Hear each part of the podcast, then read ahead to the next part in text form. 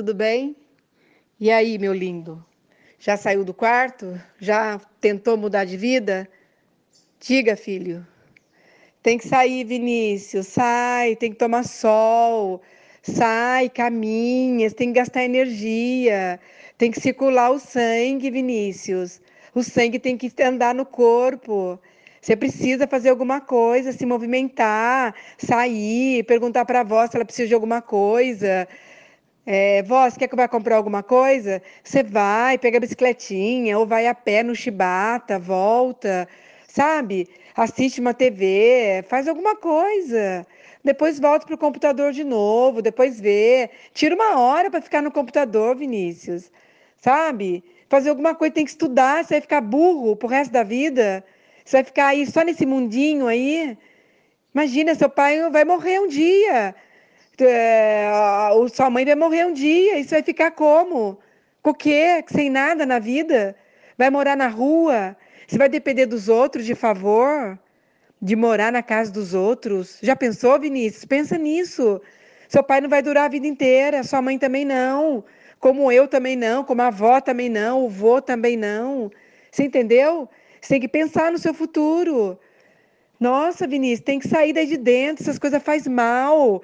Faz mal para você, para o cérebro, para a mente, para o coração. Sabe, tem que deixar abrir, entrar o sol no, no, no centro aqui da cabeça. Sabe, oxigenar o cérebro. E para se livrar de doença, de tudo.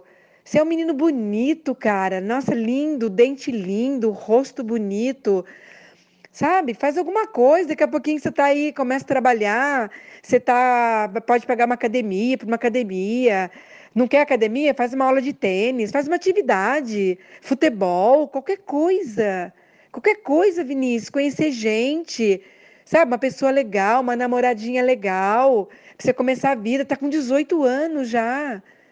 Meu, infelizmente sua mãe não fala nada para você, não fala nada disso. Mas você tem que, que começar a viver, ter sua vida, sabe? Suas coisinhas, seu dinheirinho, ir ali na esquina comer um sanduíche, pega na mão da avó, leva a avó junto. Ô, vozinha, vamos ali comigo, quero comprar um sanduíche, eu quero que você vá comigo, leva ela. Sabe? As coisinhas assim, vai com ela na missa. No cuterá não é feio, é até bonito. Você precisa disso, Vinícius. A avó não vai durar para sempre. Não sei, agora com a idade deles, tem que ir aproveitando dia a dia. Todo momento tem que aproveitar da avó, do vô, sabe? E é isso. Nossa, essas coisas fica triste, ela fica triste por dentro, ela não fala nada, mas ela fica super triste por dentro, o coração dela fica super triste. Entendeu?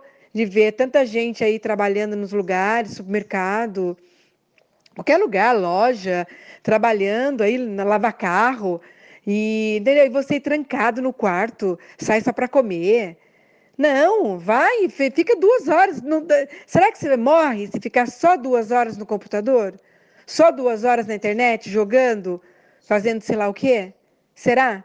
Tenta, tenta. Vê isso. De manhã, acorda cedo, faz suas coisas, caminha, vai até seu pai, volta, sabe? Almoça com ele ou almoça com a avó. Daí sai, vê se está precisando de alguma coisa. Entendeu? Alô? Alô, Hernani? É do Sociedade Primitiva? Hernani? Eu tô ligando. Alô? Me atende? Me atende, Hernani. Alô? É do Sociedade Primitiva? Alô? É do Sociedade Primitiva? Alô? É do Sociedade Alô, Primitiva? caipira aí, manda. É do Sociedade É. Primitiva? Me Alô? atende. Alô? Alô? É do Sociedade Primitiva? Porra, bicho, atende aí, bicho. Quem que deu meu número pra vocês? Para de ligar aqui! Está começando Alô Ouvinte, Sociedade Primitiva. Alô, fala aí, compadre. É do Sociedade Primitiva? Pô, beleza, meu irmão. Pô, depois tu vê se me arruma pra falar com o Hernani, aquele caipira. Já então trocar um papo com esse caipira aí. Tô ligando, esse filho de uma puta não atende, vai tomar no cu. Ô, Hernani, bicho, tô te ligando faz tempo, velho. Se não atende, o que, que tá acontecendo, bicho? Tô precisando falar com você aí, bicho. Me atende, caralho. Salve, salve, confraria! Hoje estamos para mais um Alô Ouvinte. Alô Ouvinte é um programa que vocês gostam muito. Hoje, um programa internacional. Nós fizemos uma live que, para mim, entrou na história no programa Casta Baixa. Nós fizemos uma live sobre o assunto Rick Komori. e que, na minha particular opinião, provavelmente é a live mais esclarecedora sobre o assunto no momento. Nós esclarecemos o que é o assunto dos hikikomores, como é esse fenômeno e também sobre os neném. É, o hikikomori e o neném são fenômenos modernos, são um- uma questão que precisa ser tratada. No Japão já é tratado como uma calamidade social. E hoje recebemos um amigo ouvinte de Portugal que gostaria de falar sobre o assunto. Não sei se ele é Rick, não sei se ele é hikikomori, vamos descobrir. Quem vem hoje para falar sobre o assunto é o nosso amigo Tomás. Fala, Tomás. Olá a todos, muito obrigado Hernando por leres o meu e-mail e por me receberes hoje. Ah, desde já não sou Ikokomori, mas considero mais um neném, ou NIT, como se fala aqui na Europa. Ô Tomás, por favor, explica pra gente, sem pressa e em detalhes, como você chegou nesse, nesse, nessa situação de neném, porque é uma dúvida que eu e as pessoas temos aqui muito forte, porque na Europa sobram empregos. Como você chegou na- nesse, nesse ponto de neném? Foi uma opção? Foi uma, uma situação? O que aconteceu na sua vida para chegar nessa, nessa, nesse estado? Bom, ah, vou tentar falar devagar, visto que sou português. Bom, na verdade, o ano passado eu já trabalhei, não é? Ahm, trabalhei durante seis meses, mas neste caso não, não sou NIT por opção. Ahm, sou NIT por causa, sei lá, ansiedade social, percebes? Assim, eu não quero ser NIT, tipo, quero viver a vida normal, mas devido à ansiedade social, se- não consigo, tipo, criar relações, sei lá. Fico assim meio ansioso e acho que é isso. Não é uma coisa que eu queira, não é? Que eu quero mudar, estou a tentar mudar, mas é meio assim uma ansiedade com pessoas e isso tudo. Mas como que você classifica que, que foi sendo a construção para chegar nessa situação? Ten- Tenta fazer um. Não precisa, assim, é, é, vai, vai tentando construir como que a situação chegou nesse estado. Então, acho que é o, mesmo que o sintoma de Jorge. Acho que está tudo interligado, não é? Ficar em casa, ver conteúdo de porcaria na internet, não é? Isso de red pill, mulher, ah, coisa de, pronto, né? Terceira posição, não vou falar o nome, não é? Mas Uhum, o Hernando sabe. Aí fica com umas ideias meio merda, estás a ver? E pronto, e depois pensa que o mundo é uma merda, que está tudo perdido, que foda-se, né? Também se liga um bocado à depressão, né? Mas basicamente foi isso. Ficar atracado em casa, ficar sempre a jogar, não progredir na vida, não estudar. Basicamente ligar o foda-se. Você se considera um cara que se desiludiu? Assim, estou um pouco desiludido com a minha situação, sim. Estou muito desiludido. ah, eu ah, não queria estar nesta situação, quero mesmo mudar, mas parece que tem uma coisa que não me deixa mudar, percebes? Parece um. tem uma trava mental. Como é essa trava mental? Você poderia explicar? É assim, imagina. ah, numa semana faço tudo bem, né? Eu tento ter uma rotina né, saudável, ah, levantar cedo, dormir cedo, comer bem, dar umas caminhadas, mas depois volta tudo à estaca zero. Tipo, passado em outra semana, ah, simplesmente desisto das coisas. Digo, "Ah, não vale a pena, eu perder o meu tempo. Foi é assim mais ou menos. Imagina que numa semana estou bem e noutra esquece.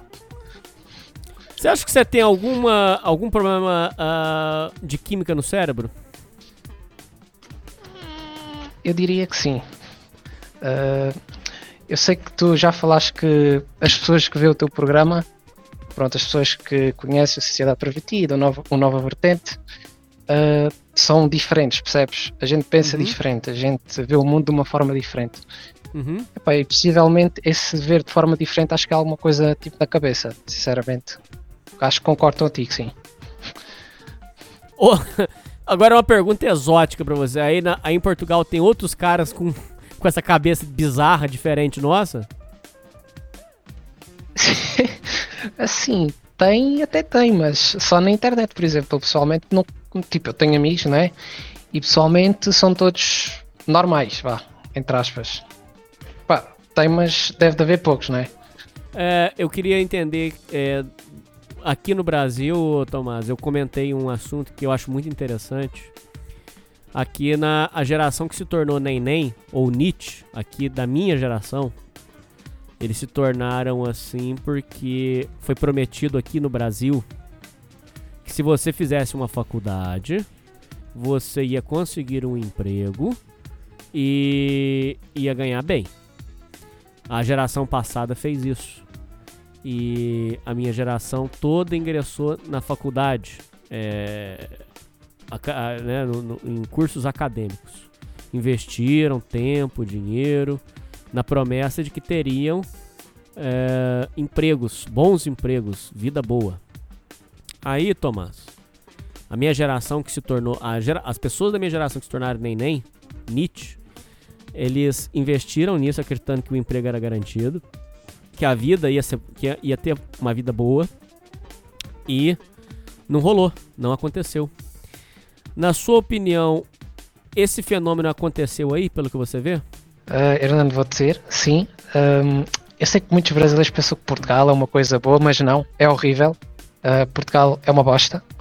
Nós somos um país falido, com um serviço de saúde falido, com uma educação falida. Basicamente, somos o Brasil da Europa, mas só que mais pequenos e mais pobres. Uhum. Uh, mas sim, aqui em Portugal uh, sempre prometeram: vai para a universidade, tiras um curso na universidade e tens emprego a montes. É mentira. Até porque hum, as pessoas trabalham em caixa de supermercado. Não sei se isso chama caixa também. Uhum. Geralmente são, são jovens com licenciaturas na área de, sei lá, recursos humanos, uh, de advocacia.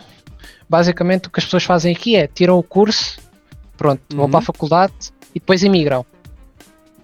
Basicamente tiram aqui a faculdade e emigram para outros países da Europa não ficou em Portugal. Nossa, mas a situação aí tá assim? Hernando, se eu te contar que no Serviço Nacional de Saúde, que é o equivalente no Brasil o SUS, os médicos nenhum é português. Acreditas? São de onde? Angola, Moçambique, Cabo Verde, basicamente países africanos.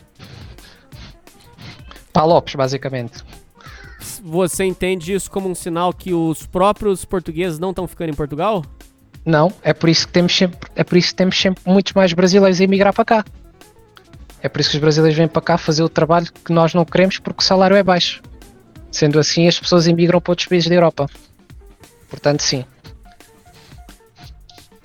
Isso te demonstra que a sua geração se tornou uma geração amargurada, rancorosa, uh, sei lá, cara, uh, que ficou chateada com as coisas? Chateado com a vida, talvez?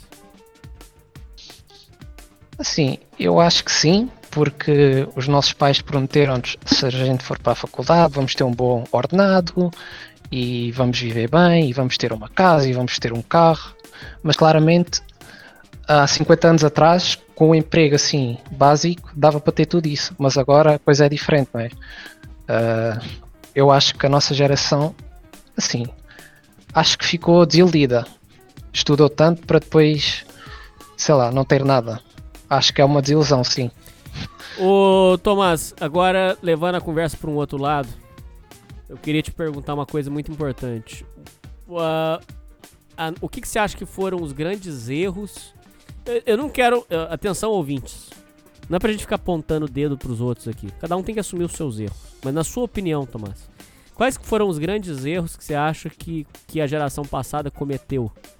Eu, eu colocaria que um dos maiores erros foi prometer algo que não pode ser prometido.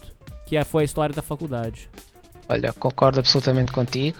Foi a promessa de se estudares, teres um bom emprego, um bom estudo, que vais ter um carro, uma casa, que vais viver bem. Acho que foi a promessa que eles fizeram a nós. E acho também, né, que sobre, pronto, o assunto tem relação às mulheres, não é? Mas isto é mais uhum. conselho de pai, né? Uhum. Que vais ter uma mulher, que vão ter filhos, que vão casar, que vais ter uma vida normal. Eu acho que foi esse o erro. Prometer coisas que neste, neste presente século, onde a gente agora vive, não são possíveis, basicamente.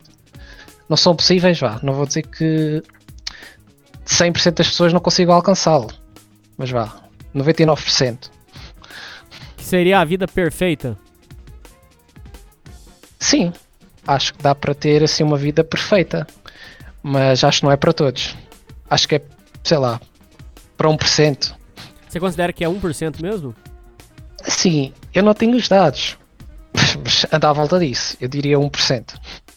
Tem assim uma vida perfeita, com filhos, com uma mulher honrada. E, assim, eu vou dizer, eu aprendi uma profi- uma profissão que foi de informática, mas só que eu não sei, eu perdi o gosto da informática. Eu acho que foi por ficar muito tempo no, no computador. Sei lá, eh, esgotei a minha paciência com computadores, percebes? Eu, eu tenho um curso de informática, mas não quero exercer essa profissão. Acho que estou sem um rumo, basicamente, em termos de carreira.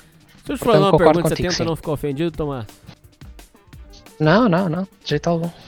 A gente sente na sua fala que você, você se tornou um cara descrédulo de tudo. Você não. Parece que você não acredita em mais nada. Eu tô certo na minha conclusão? Assim, eu, eu tento acreditar, não é? Eu já fui mais desacreditado, percebes? Mas, por exemplo, o teu canal, quando eu conheci o teu canal, foi graças a ti que o ano passado eu encontrei o meu primeiro emprego. Foi uma live, foi um vídeo que tu fizeste que voltaste para o teu passado, que foste visitar um bar onde, onde tu ias. Epá, esse vídeo deu motivação e na semana a seguir arranjei logo um emprego. Portanto, legal. acho que foste, eu acreditei foi em ti. Pô, que honra, cara. Que legal. Então quer dizer que, vo- quer dizer que você tá, tipo, buscando ah, acreditar. Sim, eu cada vez. Eu estou-me a tentar limpar das merdas que fiz. Basicamente, estou a tentar eh, limpar as porcarias que tenho na mente, basicamente. E das rotinas que tenho. Sim, estou a tentar acreditar numa coisa. Mas é em você, você ainda acredita? Tem cá, tem, tem. Tem aquela chama de acreditar em, em que no futuro vai ser muito melhor do que está agora. Portanto, sim, acredito. Mas se não fosse, por exemplo, se não fosse uma série de eventos, tipo eu conhecer o teu canal, é pá, não sei. Se não aparecesse na minha vida, não sei. Mas é, aonde foi que você acha que agora tirando, beleza? A gente conversou que as foi feita uma promessa pra gente que não pode se cumprir. Não sei, eu, não- eu- não julgo. Eu acho que eles fizeram o que eles tinham que fazer lá e eu não, isso aí eu não entro nessa questão. O que eu queria te perguntar é, agora falando sobre você, na sua opinião, você, quando foi que as coisas pra você, sob sua responsabilidade, as coisas começaram a, a, a darem errado você começou a, a, a errar, começou a, a- as coisas começaram a não, não fluir como tinham que ser. Como, quando foi isso? Ah, quando é que foi isto? Epá, eh, quando eu tive o meu primeiro computador, eu diria. Aí, aí esquece. Fiquei viciado no computador e esquece, né? Foram anos de vício, de vício em jogar. Não saía para a rua minimamente. Ficava a ver porcaria na internet. A fazer memes, a, sei lá, falar mal no Facebook, basicamente, a ofender as outras pessoas. você gostava de, de ficar arrumando confusão? Sim, zoar, basicamente, tro- trollando. Uhum. E se eu para voltar atrás, pá, pá, fodi-me. Desculpa a, a- expressão, Pode falar, vontade. mas acho que foi aí. Mas acho que foi aí. Quando tive o meu primeiro computador. Eu não culpo os meus pais, né? Porque eles. Eu gosto dos meus pais, eu amo porque eles. O meu, para mim, o melhor. Tive sempre o melhor. E acho que a culpa é realmente minha. Tive muita culpa nisso, não me controlei, não ouvi os conselhos da minha mãe e do meu pai e agora estou a pagar o preço. Portanto, acho que quando tive o computador, as coisas descambaram. Foi aos 12 anos, quando tive assim o acesso ao computador.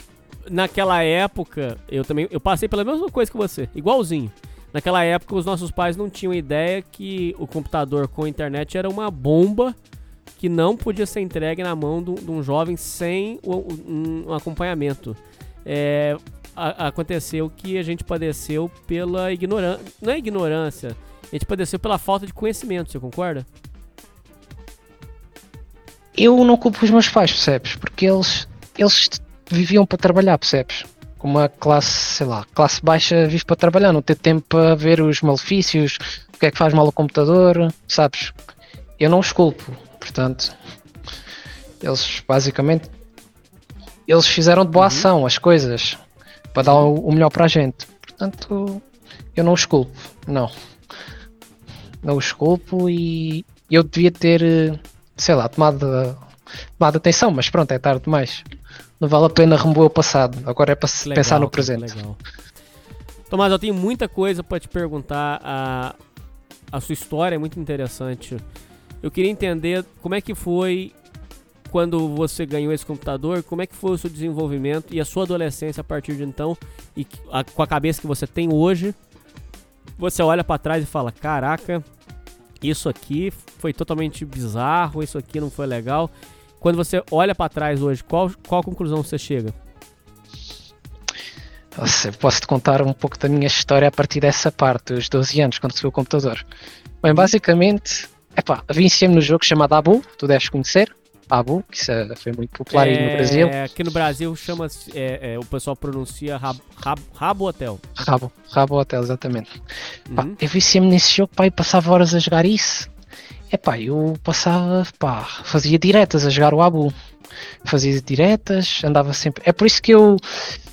É por isso que eu encontrei o teu canal, porque eu nunca fui muito ligado ao conteúdo em Portugal, era mais o brasileiro. Porque no Abu era mais pessoas do Brasil, não é? Uhum. Epá, eu viciei-me nisso. Depois, viciado em Abu, depois começou o League of Legends, o Counter-Strike. E depois os meus amigos, também só do gaming, percebes? Dos jogos. Epá, depois começou. E depois houve as eleições, isto já é mais, já é mais sobre política, houve as eleições americanas, né? O Trump e isso tudo. Depois houve o Bolsonaro Uhum. e depois houve a pandemia e na pandemia foi quando eu me radicalizei, basicamente. Foi o ápice. O ápice da, da bosta. De revolta? Sim, de revolta. E pá, foi mesmo o ápice. É por isso que depois encontrei o base de Viriato e pronto, a turma toda. O William de Menefrega e a turma toda. ok. E radicalizei-me e pronto. Foi o ápice, basicamente. Foi bom, foi ruim. Foi bom numa coisa que é uh, ver o mundo de outra forma, não é? A red pill, a verdade. Uhum. que nos rodeia, as mentiras do mundo. Mas foi mal porque, pá, fiquei, como vocês dizem, bitolado, fiquei maluco das ideias, percebes? Portanto, acho que foi neutro, vá. Neutro. Foi bom e mau ao mesmo tempo. Mas você acha que esse tipo de conteúdo pode, pode se descer a bota, viu? Não, não precisa se preocupar, não. Na sua opinião, esse conteúdo ele é mais prejudicial ou mais benéfico? Na minha opinião, é mais prejudicial. Porque começa a pintar um panorama de que. hum, Pronto, é aquelas coisas, né? Todo o J, o nariz, e que todos são. são maus e que. e que querem-nos todos matar e que vai acabar o mundo, percebes? E que está tudo Entendi. fodido e que o Ocidente vai cair. Entendi. Mas é bom porque mostra-nos a realidade. Eu prefiro ver a realidade do que ser eh, blue pill, basicamente. Desculpa já agora É. usar estes termos, mas É, é. Você definiu melhor do que as pessoas desse meio. É. Porque é, é essa, esse, isso aí que você falou é um problema que eu- é uma pergunta que eu recebo frequentemente. As pessoas perguntam pra mim assim: bom, a gente já descobriu as coisas e entendeu que deu merda. E aí, você se arrepende? Eu não posso dizer que eu me arrependo por causa do seguinte, ô, ô Thomas. A, a questão é matemática. Eu já sei que a maldade existe. Eu te pergunto, como é que agora eu vou pegar uma venda, tampar meu olho e e ficar brincando de. é, ah, vamos viver a vida. Eu pego uma venda, tampo meu olho e finjo que eu não sei. Eu também fico numa situação. Você entende isso? Agora eu conheço a maldade. Como eu conheço a maldade, eu fico numa situação em que eu não quero, porra. Eu conheci, eu entendi que, que a parada. Vamos colocar aí as paradas. Vamos, vamos, va- eu vou pegar um assunto mais leve pra você, só pra gente falar aqui. A Red Pill, por exemplo, do que você, do, do mercado de trabalho, que é o que a gente acabou de falar. É, você- a gente é, veio de uma geração que tinha um outro costume, tinham outros, outras crenças, e hoje a gente tá vendo que a coisa, o mercado se modernizou, vamos colocar dessa forma. Como é que eu vou tampar meus olhos e vou brincar de entrar numa faculdade sem saber se no final vou ter emprego, sem saber se isso vai dar certo, se vai dar errado, pra brincar de viver a vida. Ah, não, vamos brincar aqui. Ah, não, chega, eu não quero saber. Não- Eu não posso fazer isso, você entende? Porque agora eu já sei a maldade. Eu já sei que eu posso entrar num negócio e me fuder. Aqui no Brasil, Thomas, é, já é um. um é, Tom, eu tô chamando você de Thomas, mas é Tomás, desculpa. Aqui, aqui no Brasil já existe o fenômeno, que eu não sei se tem em Portugal, que é o engenheiro do Uber. O cara estuda 5 anos aqui no Brasil, gasta uma nota, ele vira engenheiro, um sofrimento terrível para formar, porque é uma faculdade muito difícil, muito exigente, muito cálculo.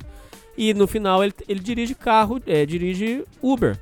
Não é, é lógico que não é um demérito, mas o cara estudar 5 anos para dirigir Uber é uma situação chata, você concorda?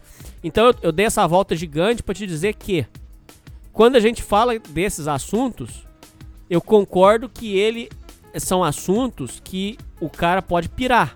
Mas ao mesmo tempo eu te digo, agora que eu sei, eu não quero mais viver sem saber, ué. Você entendeu essa É. loucura toda que eu falei? Entendi. Não dá mais para desver a verdade. Não dá mais É, para ocultar a verdade. Agora temos que viver com ela. Epá, aqui tu disseste sobre o engenheiro do Uber. Aqui nós, eu chamo de imigrante do Uber, porque hum, aqui no Uber é só, pá, não quero ser discriminatório, ok? Epá, é só brasileiros, indianos, eh, sei lá, africanos. Os portugueses vão mais, sei lá, para loja de roupa, caixa de supermercado, pá, subemprego basicamente. Dinheiro e imigram. Deixam, deixam Portugal, deixam tudo para trás. E aqui também há o, há o mesmo fenómeno que é sair da casa dos pais aos 30. Também acho que esse fenómeno aí no Brasil acontece. Treino. Porque aqui, aqui só dá para sair da casa dos pais se, hum, se tiveres uma namorada, basicamente. Tens de te juntar com outra pessoa. Porque o preço de alugar aqui uma casa é muito caro. Não dá. É. E, se, e se quiseres alugar uma, uma casa por um preço baixo, tem que ser assim num bairro meio duvidoso, digamos assim. Num bairro, pronto. No bairro drogado, vamos dizer assim. Ser mais explícito.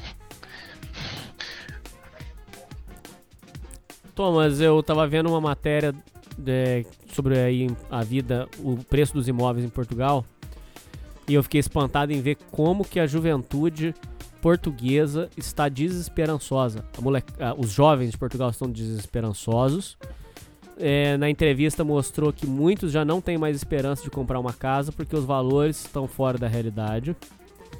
E aí vocês estão diz que estão fazendo para sair da casa dos pais. Eles alugam uma casa que tem alguns quartos e vivem aí no, no que é chamado de co-living. Eles dividem, né? Então eu alugo uma casa, supõe que eu e você alugam uma casa, eu moro num quarto, você mora no outro e nós alugamos os outros quartos para outras pessoas. Ou seja, é, a- a- o que a geração passada fez de comprar uma casa própria, muitos de nós aqui no Brasil e vocês aí em Portugal talvez não vamos conseguir. Ou seja, isso gera um, um sentimento de desesperança na juventude. Você poderia comentar esse assunto, por favor, em detalhes? Como é que você enxerga? Pelo que você conversa com as pessoas? O que, que você analisa disso? Bem, eh, tens razão. eh, o preço para alugar aqui uma casa em Portugal é ridículo. O nosso ordenado mínimo é 750 euros, se não estou em, em erro. Eh, perdão se estiver em erro. E o preço de alugar uma casa, vai uma casa com um quarto, 400 euros. 400 no bairro mais nobre, basicamente. E o que é que as pessoas optam por fazer? Ficar em casa dos pais. Ou ficar em casa dos pais ou juntar-se com uma pessoa. Se não se juntar com uma pessoa, temos pena. Fique na casa dos pais. Se juntar com uma pessoa, ótimo. E alguns pedem um empréstimo ao banco. Eu não sou muito de pedir empréstimos. Ou tem o dinheiro ou não tem, basicamente. É o que eu, é o que eu vejo. Estar a pagar ao banco durante X anos, acho que não é muito, não é muito bom. Mas basicamente é isso, o jovem vê-se com ordenado de porcaria e que não consegue juntar nem para, sei lá, alugar uma casa. Portanto, epá, Isso dá um sentimento de desesperança. pá, dá um sentimento de esperança que quer ter o, o, meu, o meu canto, percebes? Pá, quero, sei lá, não quero incomodar os meus pais, quero viver sozinho. Pá, e claro que tira, fica desesperançoso, não é? Claro que o jovem fica desiludido. Prometer tanta coisa e no final não há nada para ele. Portanto, sim. É um sentimento de esperança. Tomás, você é, é de uma lucidez inacreditável, cara. Sério mesmo. Parabéns, cara. Você é de uma lucidez assim. Parece que você pegou o nó que tava todo, sabe, feito. Parece que você desfez eles. E é isso, cara. Eu acho que o jovem, ele olha pra, pra situação, ele vê tudo que os pais conquistaram e ele, ele vê que, cara, eu acho muito forte falar isso pras pessoas, mas eu acho que muitos de nós não vai conseguir não, cara. Tipo assim, a gente vai conseguir viver bem, viu, Tomás? Também não perca a sua esperança total. Mas, eu, mas conseguir o que a geração passada conseguiu, eu, eu acho que não vai dar não, cara. Eu, na minha opinião, acho que, como disse, vai ser por uma pequena porção dos jovens dar bem, sei lá, uma família estruturada, uma família com dinheiro. Acho que esses jovens têm mais probabilidade de se dar bem. Mas acho que a maioria vai se dar mal. Para comprar um carro, comprar uma casa, acho que hoje em dia, para pronto, pessoas como a gente, eu não quero ser, mais uma vez, eu não quero ser arrogante, peço perdão se ser arrogante, para nós acho que vai ser muito impossível. Só se cair o, cami- o Carme e a Trindade. Só se por algum milagre isto mude tudo e seja possível. Mas nos próximos 20 anos acho que ainda vai piorar ainda mais. Eu acho que não vai melhorar nada. Você tá, você tá desesperançoso nesse sentido. Quanto ao futuro, estou. À situação atual de, pronto, do mundo, estou. Mas, porém, temos que fazer as coisas, não é? Temos que lutar Lógico. por nós mesmos. Lógico. Portanto, fazer as nossas coisas. Porque houve pessoas que no. Pronto, aqui no tempo do. que foi o Cavaco Silva. Cavaco Silva não, José Sócrates, que é um amigo do Lula, basicamente, que foi preso por corrupção e era um partido, pronto, socialista, fizeram as coisas. Portanto, eu, eu sei que vai piorar, mas vou fazer o meu. Pronto. Vou Isso é correr mais atrás importa. das minhas coisas. Exatamente. Legal. É, faltou você explicar. É, beleza, aí você entrou nesse, nesse, nesse meio de internet e tal. E quando foi que você notou que isso aí tava atrapalhando, atrasando a sua vida? Foi na pandemia. Sinceramente, foi em, em 2020 que eu notei que epá, isto me está a atrapalhar. Eu não estou a progredir nada na vida.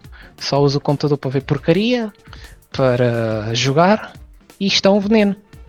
Eu tinha, eu tinha essa racionalidade, eu tinha esse pensamento, mas só que, ah, tenho muito tempo para mudar, percebes? Mas só que os 30 são daqui a 10 anos. Isto quando eu tinha vício foi aos 18. Na pandemia tinha 18 anos. Já passaram dois anos e estou na mesma situação, percebes? Na mesma situação não, já estou um bocadinho melhor, mas pronto. Meio que foi no susto? Foi. Porra, eu tenho medo de dar merda.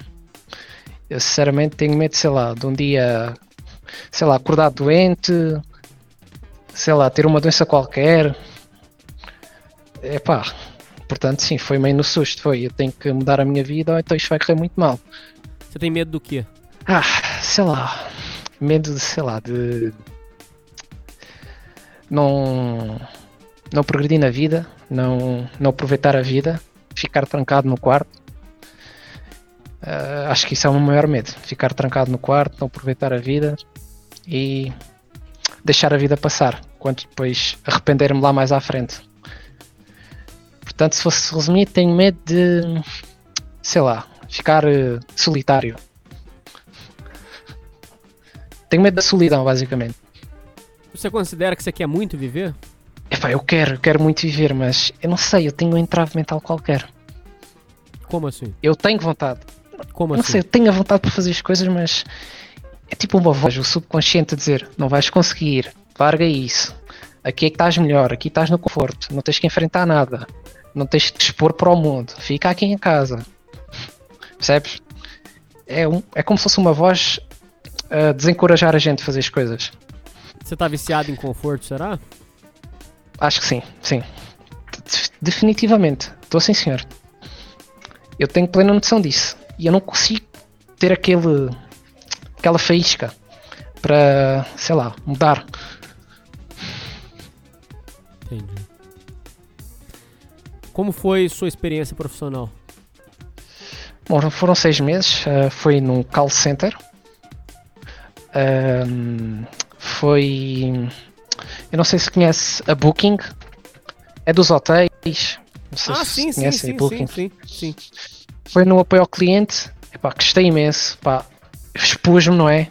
Epá, treinei o meu inglês, que aquilo era em inglês e em português. Treinei muito o meu inglês. Ah, epá, gostei muito das pessoas com que trabalhei. Gostei muito do meu team manager. Pá, foi uma experiência muito positiva. Gostei muito. Pá, as pessoas foram boas. O que entra em contradição né, com a tal red pill do mercado de trabalho.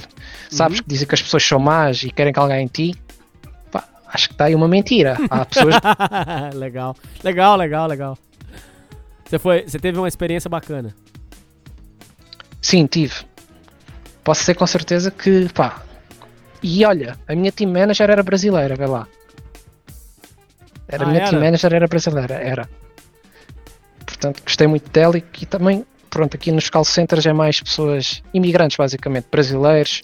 Agora tem vindo muitos argentinos para Portugal. Pá, gostei muito mesmo, gostei muito, mesmo, mesmo, pá, gostei, excepcional. É, você sabia que a Argentina tá numa situação terrível, né?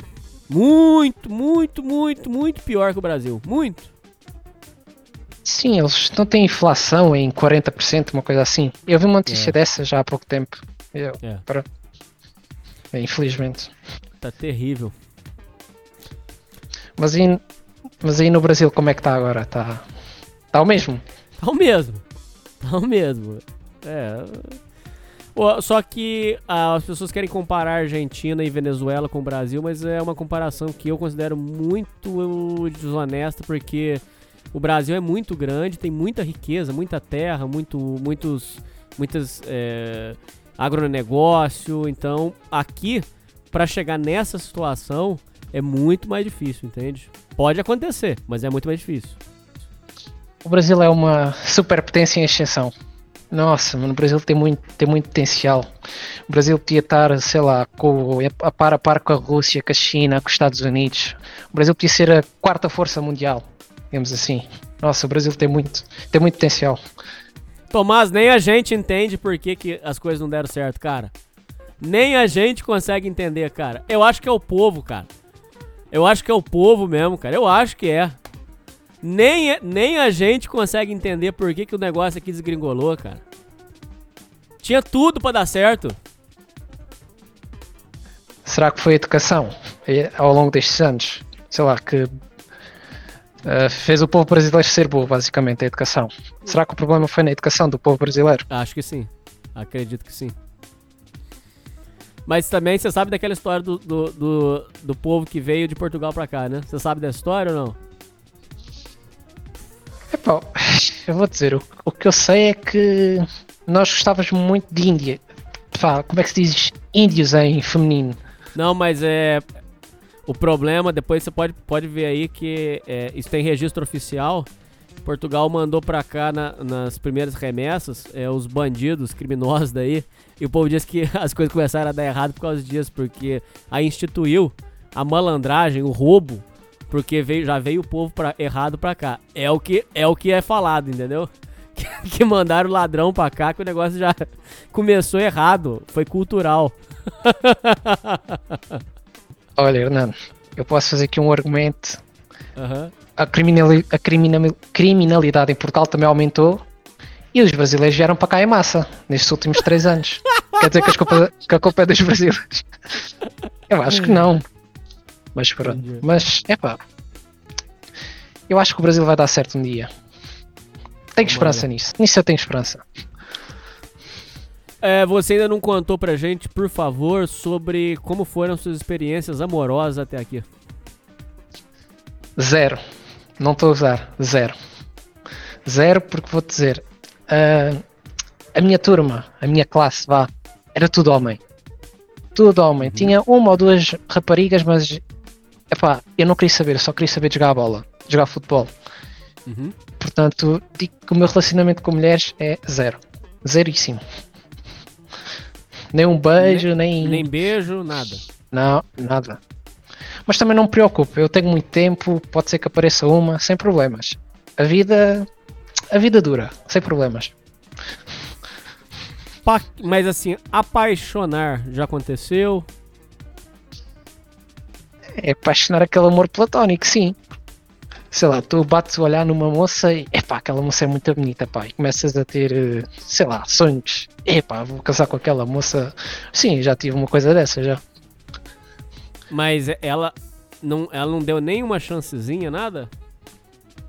Não, porque nem fui lá, como é que ela me deu uma chance? Nem, nem dei um oi para ela. Não. É, você, como, como é que você considera que são as portuguesas? São de boa? São exigentes? São babacas? São como?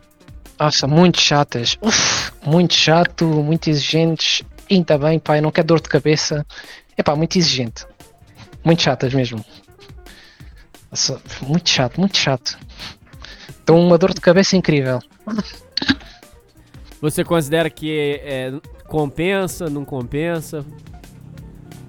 Assim, como é óbvio, há portugueses e há portuguesas, não é? Isto, como é óbvio, estamos a generalizar. Sim, sim. Mas. Mas se quiser assim uma portuguesazinha, acho que sim, acho que vale a pena. Pegar assim a cidadania portuguesa, não?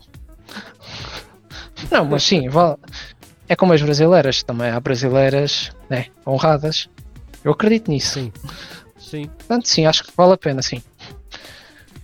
Tomás, a gente pode dizer que é, essa entrevista está sendo num momento muito interessante da sua vida, porque você está num momento em que você está mudando coisas da sua vida de uma forma muito dinâmica, ou seja, antes eu acho que você não estava acreditando mais em nada e de repente agora você está começando a se abrir para o mundo. É, essa compreensão tá certa? Sim, olha, digo-te já. Desde o ano passado, desde julho do ano passado, que sim, estou diferente, uh, ando a tentar mudar coisas na minha vida. Uh, epá, neste momento, sim, é um, é, acho que foi a melhor altura para ter esta entrevista. Eu já estava para mandar e-mail há algum tempo e sim, esta é a melhor altura que eu que eu estou numa, pronto, numa fase interessante. Pá, que estou-me a conhecer, que estou-me a mudar, que estou-me a expor para o mundo e que passo a passo vou melhorando e o que importa é, é a caminhada. Você entende que é um dia por cada vez? Um dia de cada vez, viver o presente, fazer as coisas no agora. Sim, um dia de cada vez, sempre. Viver o dia como se fosse um dia. Viver uh, o presente. Você não tem pressa? Não, não tenho pressa. Sem pressas. Com calma. É, é. Você teve que, vamos colocar assim, desacelerar. Eu acho que a sua cabeça estava muito acelerada, estava muito na frente, e você teve que se desacelerar para entender que, que as coisas não são daquele jeito que você estava pensando. Sim, uh, o mundo. Existem as teorias, mas às vezes as teorias não, não são 100% não são 100% fiéis ao mundo que nós vivemos, ok? Por exemplo, a Red Pill, relacionamentos, aquilo é uma teoria, aquilo não é 100% fide- fidedigno. Como, sei lá, coisas políticas também. Eu acho que tinha a cabeça com muita informação e tinha a cabeça muito acelerada e dei uma travada, basicamente. Pensar, bem, isto não está. Agregou-me um, é uma coisa, mas já não me agrega em nada. Preciso pensar no meu futuro. Preciso pensar que preciso ter um emprego, preciso ter dinheiro. E pronto, estou assim. Tento dar o meu máximo, o meu melhor para viver o agora. Às vezes tem dias que sim, estou a viver agora, outros dias que não. Estou-me a tentar encontrar. A internet atrapalha viver o agora, Nossa, né? atrapalha demais. Eu sou, sou exemplo disso, atrapalhou-me a vida toda. Mas a internet é meio que uma ferramenta, não é? Eu deixei-me ser dominado pela internet. Nem, nem meto muita culpa na internet. Devia ter utilizado a internet de uma forma melhor. Uma forma regulada. Devia ter pensado mais nas Mas é consequências. que você também não tinha como saber, né? Só pra ser justo. Sei lá. É, não tinha como saber, mas tinha como saber que passar 10 horas a jogar não é lá muito bom, não é? Fazer É. aquelas porcarias, né? De memes, trollar, fazer confusão na internet também não era lá muito bom, não é? Sei lá, chamar nomes às pessoas, ofender as pessoas, era lá muito bom. Ah, você ainda não contou como que era a época das suas zoeiras de internet, é, histórias assim que te marcaram. Nossa, porra, mano. Foi sempre com política, sei lá, zoar, eh, zoar esquerdista na internet, zoar mulher, sei lá, faz o L, faz o L. Essas porras assim. Mas teve, teve, teve, alguma, teve algumas que marcaram você? Deixa eu ver. Hum, nossa, eu acho que tem uma mesmo que eu. Epá, eu zoei assim um, um esquerdista. Com o esquerdista. Deixa-me ver se me lembro. Ah, sei lá, o esquerdista estava a defender aborto, uma coisa assim. E eu disse: Olha, se calhar era melhor a tua mãe ter-te abortado. Uma coisa assim. Epá, e caiu uma chuva de comentários. Uma chuva de comentários a dizer não sei o que, sou fascista, não sei o que, vou-te fazer queixar a polícia, não tens vergonha na cara. Você ficou com medo? Não, porque basicamente na internet é terra sem lei, não é? Não fiquei com medo. O que é que eles iam fazer? Era perfil fake? Mas não, não, não tem perigo dele, de, de dar rolo aí, não? Tem muito perigo, tá rolo, tem. Mas também era a altura, sei lá, que a direita, vá, que a direita se estava a revelar no cenário político. Portanto, era uma coisa nova, percebes? Portanto, acho que era meio inofensivo para eles, mas agora acho que é mais ofensivo, sabes, para o sistema. É, ainda sobre essa- essas zoeiras suas, teve alguma vez que você ficou realmente com medo mesmo de dar merda? Alguma que, que você lembra? Sim, que eu lembro que te dá merda. Sim. É epá, sobre, pronto, os nariz. Os... Uhum. Epá, um dia fiz uma zoeira, meu. E pá, eu fiquei com medo porque. Epá, eles meteram o meu IP. O meu endereço de IP. Num comentário. Eu não sei Caramba. como é que tiveram acesso daquilo. Aí fiquei com medo. Aí deu. Porra. Fodeu. Fiquei com medo, pá. Nunca fechei a conta, desapareci e. E foda-se. Aí fiquei com medo. Aí fiquei, sei lá. a Aqui é a Polícia Judiciária. Aí deve ser a Polícia Civil que se equipara. Aham. A Polícia. Judiciária vai entrar na minha casa às 6 da manhã, vai prender. O cara, foi assim, você, você deu uma zoada, o cara veio embaixo do comentário seu e pá! Meteu o seu IP. Sim, disse: é melhor teres cuidado. Tem aqui o teu IP, pá. E eu, porra, nem respondi. Simplesmente sumi. Porra, aí, aí. Quem tem cu tem medo, não é? Quem tem cu tem medo. Ai, essa foi boa, cara. Pô, sensacional, cara. Nunca mais. Esquece lá isso, nunca mais. É, eu queria entender da sua parte, agora voltando para o assunto profissional, e também não só profissional, outras áreas. Os seus ex-colegas, é, primeira coisa que eu queria saber se você tem problema em, em- em ver eles, se é tranquilo para você, primeira pergunta.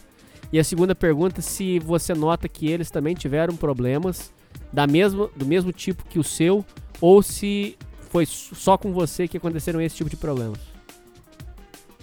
Desculpa, Hernani, não especificar, mas o trabalho era home office, basicamente, só em casa. Mas pronto, tínhamos as câmaras ligadas, dava para ver o pessoal. Eu, à primeira, não socializei com ninguém, percebes? Não falei com ninguém. Mas depois, no tempo da formação, que nós tínhamos formação antes de começarmos a trabalhar realmente, o, o líder metia-nos em grupos e lá íamos socializando, percebes?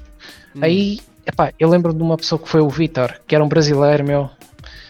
Esquece, foi uma das melhores pessoas porque ele começou-se a meter comigo. Foi basicamente futebol, basicamente. Ele disse uma coisa de futebol, eu disse outra e ficou aí uma química. Íamos, às vezes íamos para a chamada, a ouvir a chamada um dos outros. Nossa, foi muito engraçado. Mas depois de um período de adaptação já falava com as pessoas, na boa. Acho que é mais o período de adaptação. Uhum. Mas e sobre os seus ex-colegas de escola?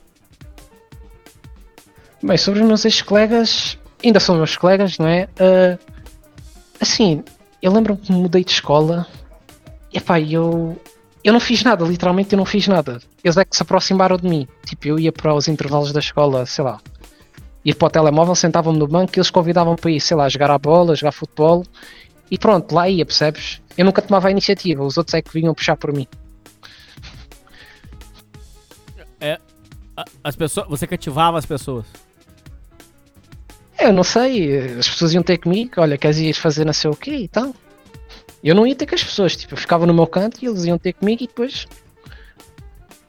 Eu não sei o que é que as pessoas viam em mim. Sinceramente, olha, não te sei dizer. Você cativa as pessoas, pô. É provável, não sei. Acho que sim. Acho que isso é uma boa coisa. Com certeza. Ah, mas, mas ainda, você ainda não respondeu sobre se os seus ex-colegas também tiveram os mesmo, o mesmo problema que o seu de acabar nem, num estado de nem-nem. Ahn, não, não. Não, porque eles eram muito mais controlados, não. Os meus colegas, tenho dois colegas que trabalham e os outros estão na faculdade, portanto, não. Dos meus ex-colegas, que eu, dos meus colegas vá, que eu tenho contacto até hoje, não. Nenhum é nem nem, não. O, a questão de, de nem-nem foi só você ou teve mais algum que você soube que virou? A que eu saiba, não, fui só eu mesmo. Dos, dos meus colegas, fui só eu. Entendi. Ah, voltando lá no, no assunto ainda sobre a sua vida, você considera que você tá num, num momento feliz da sua vida agora? Hum, mais ou menos. Ah, acho que ainda não. Quer dizer, eu acho que nós nunca vamos estar felizes, não é? Vai sempre haver alguma coisa que vai estar mal, basicamente. Portanto, acho que deve- acho que a felicidade é uma consequência das coisas que fazemos. Exemplo. sei lá, eh, conhecer uma pessoa, sei lá, e essa pessoa tornar-se um grande amigo. Acho que é um motivo de felicidade termos um grande amigo, uma consequência dessa interação. Sei lá, da interação de conhecer uma pessoa, tornamos um grande amigo dessa pessoa, vem a tal felicidade, não é? Feliz por termos um amigo, ok?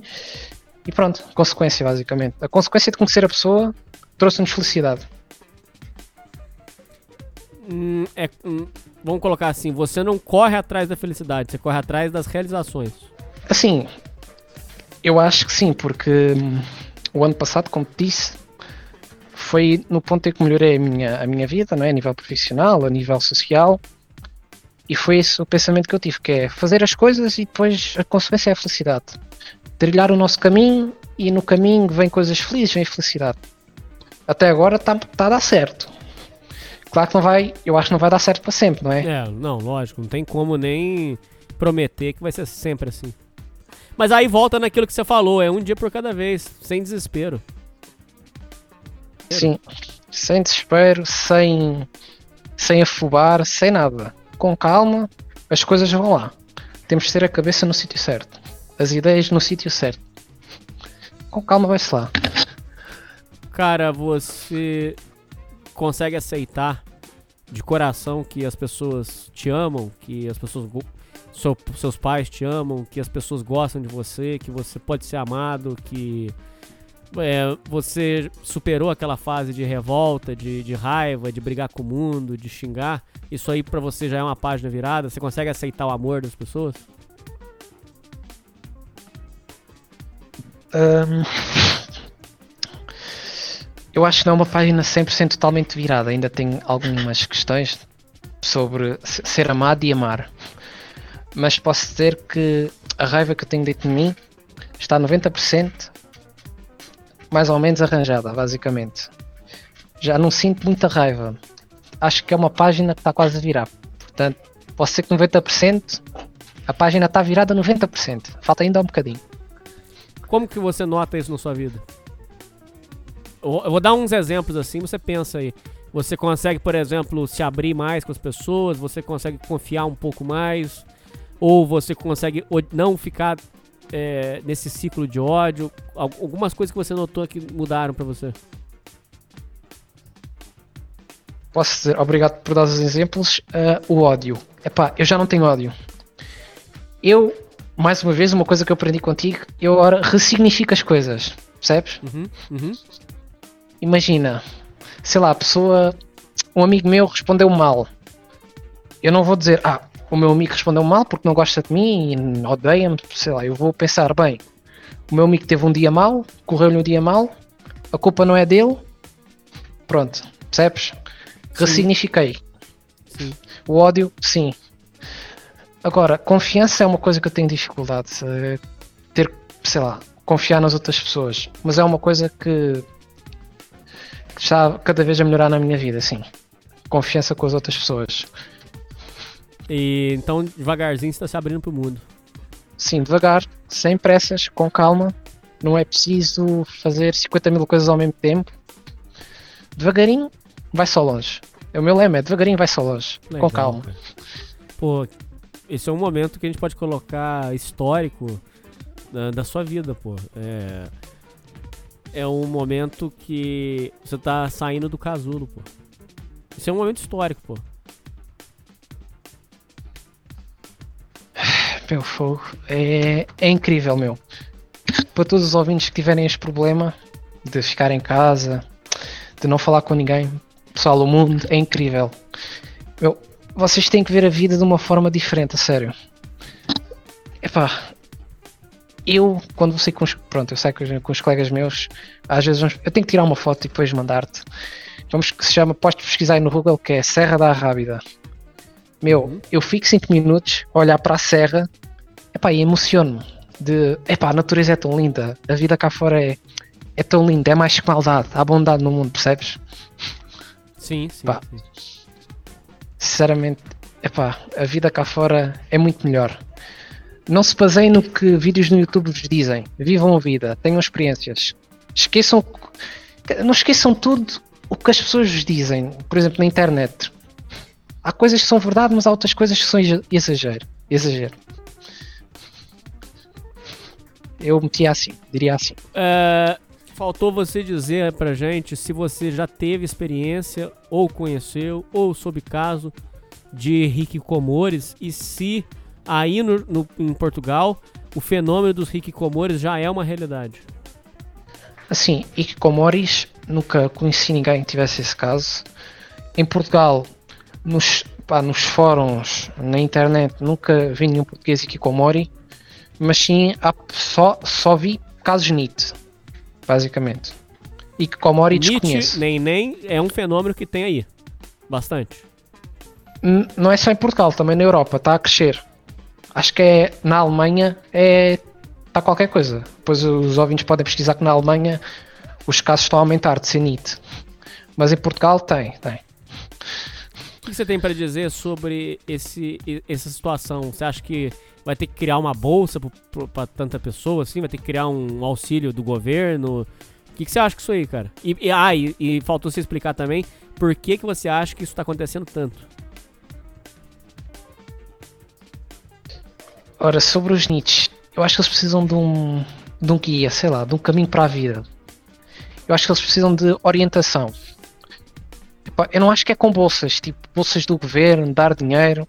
Epá, isso não é nada, isso não. Eles vão ficar na mesma situação. Bem, eu fico aqui, o governo dá dinheiro, sei lá, dá para os meus jogos, dá para a Netflix e foda-se. Eu acho que eles precisam, sei lá, de ajuda. Acho que a melhor solução é ajudá-los a ver o mundo de outra forma. E qual era a outra pergunta? Desculpa. Por que, que você acha que tá acontecendo tanto? Sei lá, eu acho que. Epá. Eu acho que é, é o uso exacerbado da internet. Eu não sei, eu acho que é a sociedade das aparências. Eu acho que as pessoas se frustram muito. Sei lá. Eu acho que é mais a frustração, a desilusão. Acho que as pessoas se comparam muito. Eu acho que é mais por causa disso. Internet, você acha que deu errado? Assim, a internet foi positivo para algumas coisas. É assim, tudo tem um lado positivo e um lado negativo. A internet foi positivo para algumas coisas, mas também negativa para outras coisas. Acho que o, o NIT não sabe filtrar. Foi o meu caso, eu não soube filtrar. É o que, é o que eu digo, falta um guia, uma orientação. Entendi. Para finalizar as últimas perguntas, é, os, os- os ouvintes gostariam de saber é, como que foi a sua, a sua relação com a pornografia, se, se você conheceu muito cedo, se atrapalhou a sua vida e suas considerações sobre isso. Posso sim, senhora, dizer que sim, eh, tive contato com isso. Eh, atrapalhou imenso. Não era todos os dias, né? Que eu, sim, batia uma, né? Papava. Sei lá, atrapalhava, sim. Conheci isso aos 14, 14 anos. Uhum. E é um vício que eu estou a tentar largar. Estou a conseguir, acho já estou há dois meses sem isso. Uhum. E as minhas considerações é que a pornografia destrói a mente, destrói, epá, destrói a visão como vês as mulheres, destrói a visão de relacionamento, sei lá, destrói o significado de- do sexo. Epá, para mim, tinha que proibir pornografia, esquece. Acabar com a pornografia, prender pessoas que propagam pornografia, OnlyFans, tudo, tudo preso, tudo para a cadeia. Mas não é só a pornografia, também o soft porn, também acho que também é prejudicial à mente. Agora, um momento. Um chapéu de alumínio com você aqui para te perguntar quais são as impressões que você tem sobre por que, que as coisas, o mundo tá tão maluco. O que, que você acha que tá acontecendo? Ah, o mundo está tão maluco. Porque existem certos grupos que propagam ideias malucas para a criança dos jovens através da. Para a cabeça dos jovens, desculpa, através da, da internet, dos meios de informação, televisão. É, pá, acho que é propaganda, muita propaganda má, propaganda sobre pornografia, sobre LGBT, sobre que dar o cu vai-te fazer feliz, sobre que ser gordo é fixe, sobre que. É pá, sobre essas coisas. Eu acho que é mais a propaganda, propaganda do mal. Eu acho que isso é tipo Satanás. Acho que Satanás são essas pessoas. Essas pessoas são o diabo, encarnado na Terra. O povo português foi alvo disso? Foi. Totalmente povo português bestializado. Uh, o povo português é um povo. Imagina, Hernando, nós aqui temos o Partido Socialista, que é o partido que nos governa e que tem maioria absoluta. Ou seja, uh, não precisa de outros partidos para aprovar as coisas. Como é que um partido que nos levou duas vezes à falência, que teve um presidente preso, consegue ganhar as eleições com maioria absoluta? Parece a história do Brasil, não é? Parece, igualzinho, igualzinho. Como é que isto é possível?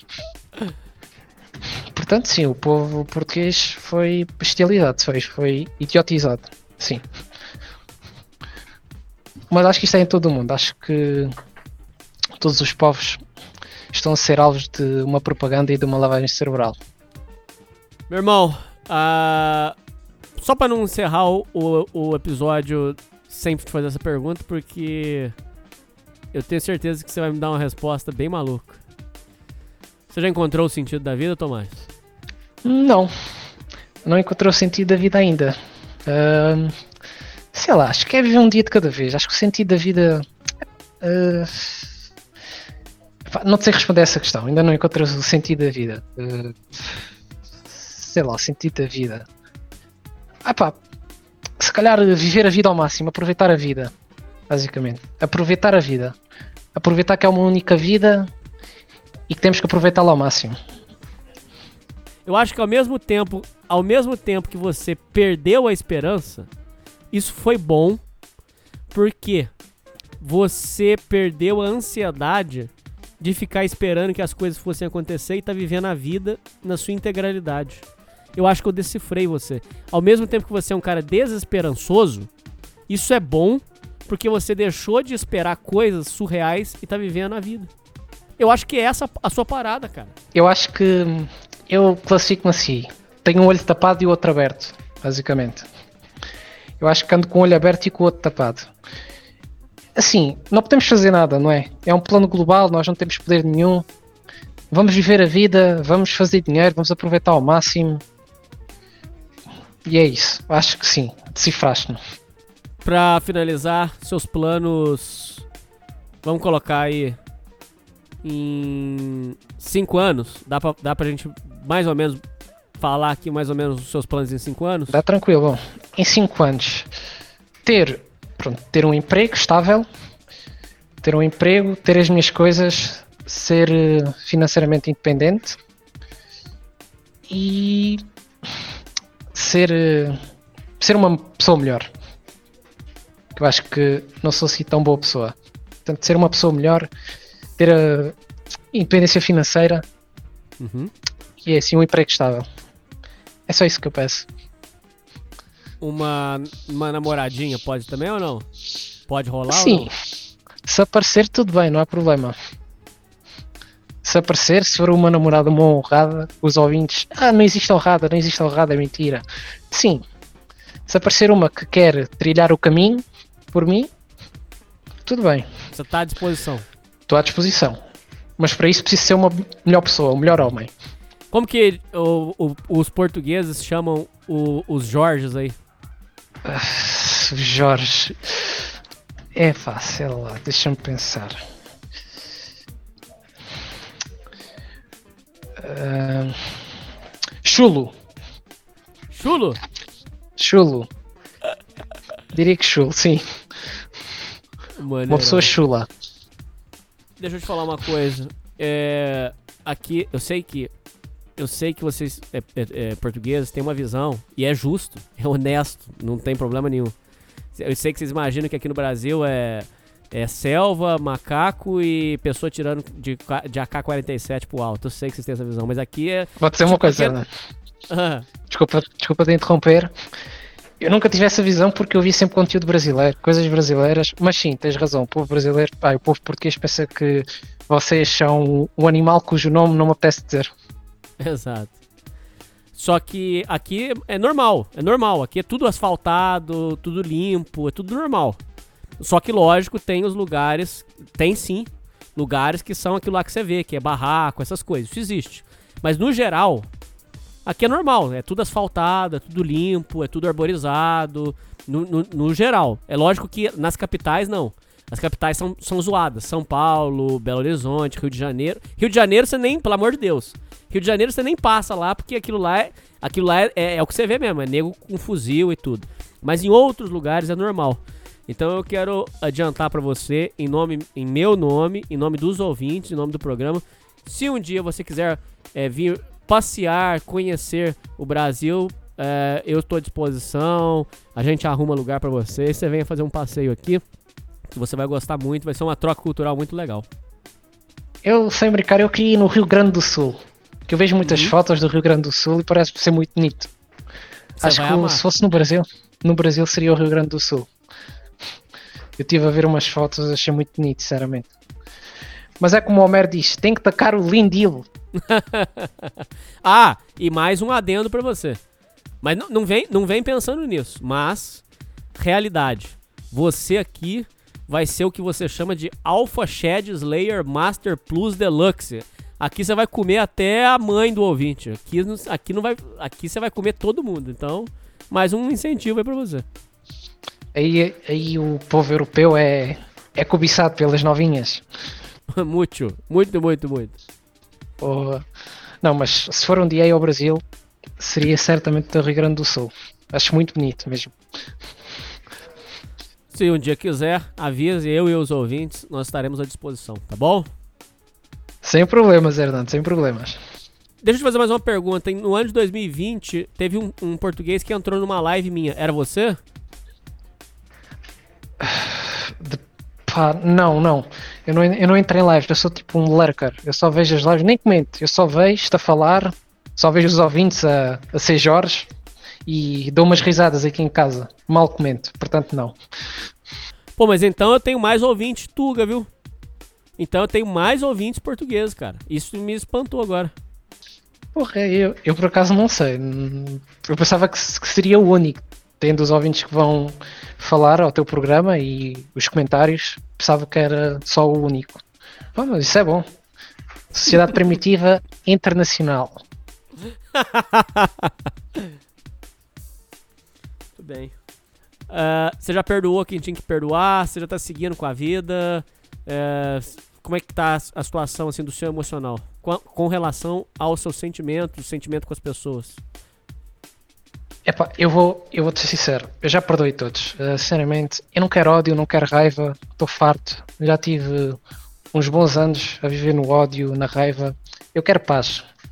Portanto, está tudo perdoado, está tudo ressignificado, eu percebo. A culpa, a culpa é minha. Também se calhar não fui uma boa pessoa, fui uma porcaria também. Portanto, só quero paz agora. Tá com quantos anos? 20, neste momento estou com 20. Pô, cara, mas você pra 20 anos, pô, tá de brincadeira, pô. Você é muito maduro pra 20 anos, cara. Porra. Só posso agradecer a ti, não é? As tuas lives, olha, os teus, os teus programas com o Evandro, nossa, ajudaram muito. Nossa, o Evandro, muito bom. Aí, ó, você vier pra Porto Alegre, você conhece ele, pô. Você, você passa lá. Nossa, mas gostei muito do Evandro, sim. À primeira desconfiei, né? Porque eu também estava com as ideias meio. meio coisa, mas depois deu uma oportunidade. Acho que basta só dar uma oportunidade. E pá, e gostei muito. O que ele fala tem muito sentido. Eu apliquei, eu apliquei ressignificação na minha vida e melhorou muito. Que legal, cara. Que bacana. Ô, Tomás, pra encerrar agora de vez, eu queria pedir, por favor, tempo livre. Eu queria que você fale à vontade é, dessa jornada sua, seus aprendizados, as coisas que você aprendeu de bom, de ruim, que você filtrou, que você viveu. Eu queria que você desse um conselho, pode falar direto pro ouvinte, o que você aprendeu nessa jornada e que nesse que a gente pegou, a gente deu a sorte de pegar você nesse momento tão épico da sua vida, que tá, as coisas estão acontecendo muito rápido, muito muito freneticamente. Eu queria por- pedir por favor que você eh, desse um conselho geral pro ouvinte do que você aprendeu, do que, sabe, do que você gostaria de alertar, do que você gostaria de comentar.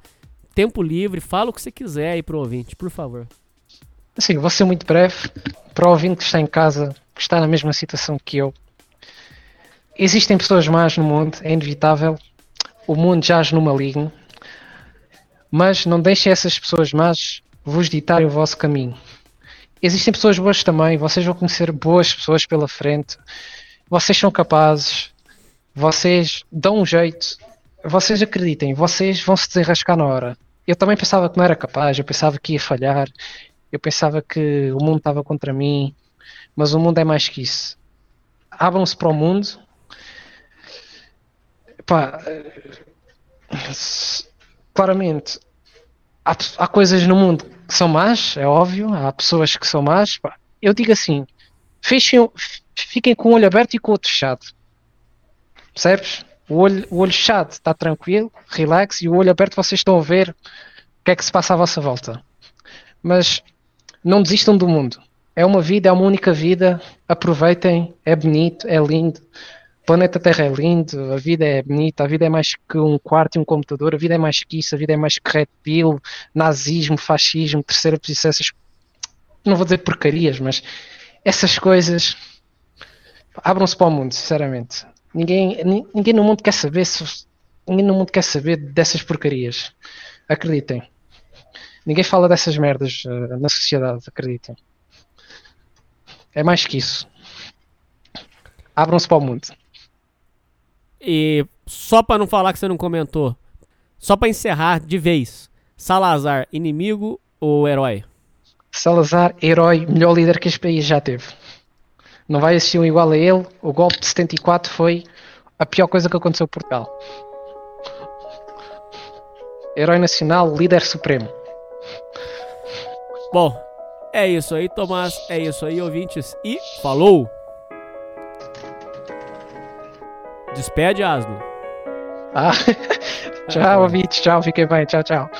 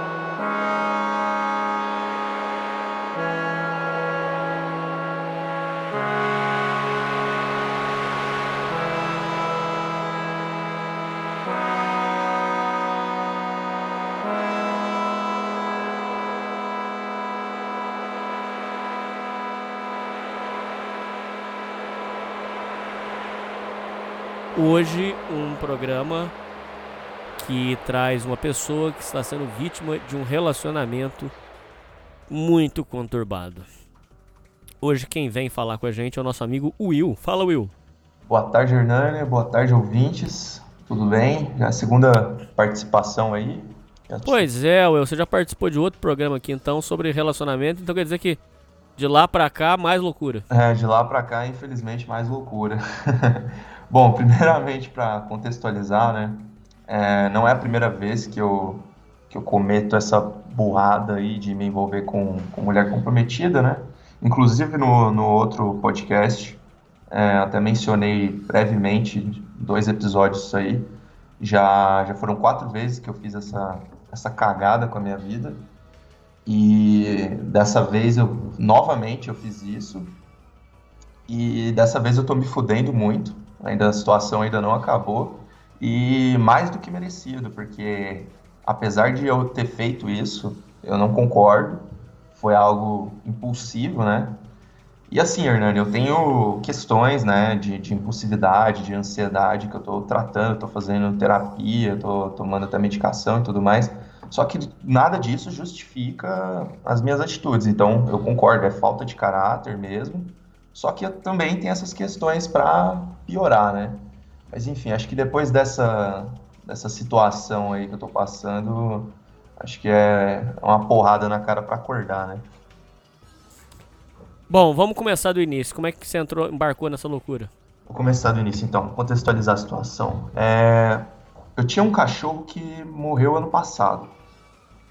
E aí teve uma morte bem, bem traumática, né, tal. Eu fiquei bem mal e eu levava, eu costumava levar ele num, num determinado centro veterinário aqui da minha cidade. Só que aí, por conta de ele ter morrido da forma que ele morreu e eles terem dado um, até um medicamento errado pro cachorro, é, eu falei que nunca mais ia voltar lá. Depois eu comprei outro cachorro, né, da mesma raça. Eu não sei se você sabe, Hernani, esses cachorros de raça é muito é muita frescurada, cara. Você fica doente fácil, é, tem que dar ração cara, tem que dar vitamina, enfim, é, uma, é um monte de, de, de coisa assim que tem que realmente gastar com o cachorro. E eu comprei o cachorro filhote e eu não comprei o cachorro de, de canil, eu comprei de, de criador normal, assim.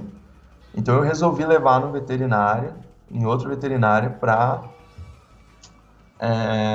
fazer os exames no cachorro, tudo, para ver se estava tudo ok com o cachorro, né? Bom, começa aí a história. Veterinária, levei em outro, outro lugar, né? A veterinária veio me atender e tudo mais. E fiz todos os exames no cachorro e tal. E pro meu azar, Hernani, o cachorro tinha doenças. O cachorro já, filhote, ele já tinha doenças. Tinha uma doença aí que chama trombocitopenia, que ele tem plaqueta baixa, e é um negócio que, que é uma doença crônica que tem que tratar pro resto da vida. Então, assim, me fudi, basicamente, sabe? Sei. É, tive, tive que, enfim, ter que manter o cachorro sempre levando em veterinário, sempre tomando remédio, sempre gastando até o cachorro morrer. Teve que fazer uma homeoterapia? Exatamente. Tem que dar remédios aí pro sangue dele, tem que. Enfim, preciso, eu preciso ter contatos constantes com, com o veterinário. Por que, que isso é importante? Porque eu me relacionei justamente com a porra da veterinária do cachorro. Mas eu vou, vou chegar lá, explicando. Bom, no começo, então, né, eu ficava muito preocupado com a situação do cachorro. Era filhote, né, ele tinha algumas crises e tal.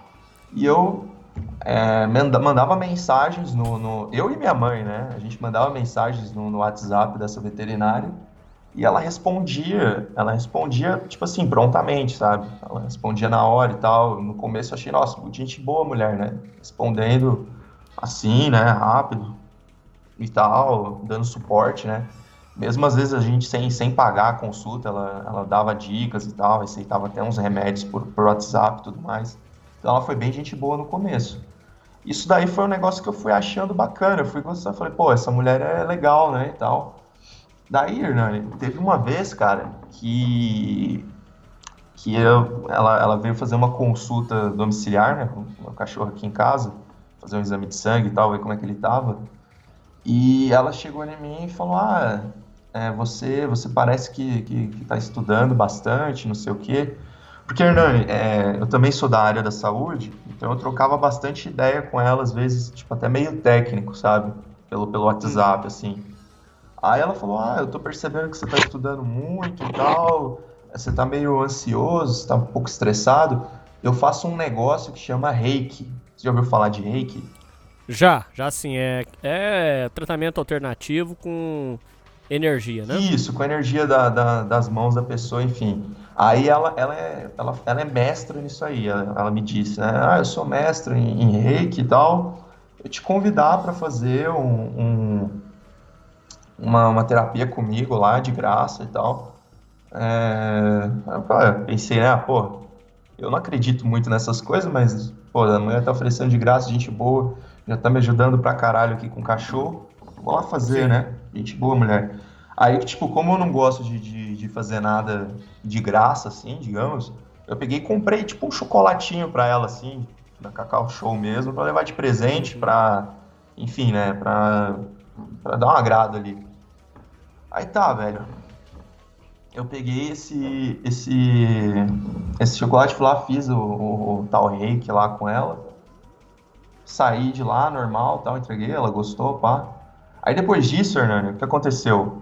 Eu tinha perdido o meu celular, aí eu tinha aquele, o meu número de celular antigo tinha sumido, o cachorro tinha melhorado, não tinha mais precisado levar ele em veterinário nem nada, tava, tava tranquilo, tava estável por enquanto, e eu tinha trocado de número, certo?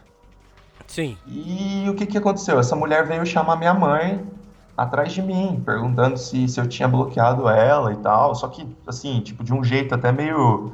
Ela, ela não, não foi tirar satisfação, ela foi conversar de boa e tal. Aí minha mãe foi lá e passou meu número novo pra ela. Ah, esse aqui é o número novo dele e tal. Aí ela veio e começou a conversar comigo. E, cara, nisso tudo eu já sabia que a mulher tinha filho, a mulher comprometida e tudo mais. Inclusive eu vi o filho dela na, na, na clínica lá e tal. Enfim. Mas aí você já tava numa vibe de, de papar ela ou você ainda tava na inocência? Cara, aí, quando ela veio atrás de mim, eu já entrei nessa vibe de, porra, velho, ela tá querendo.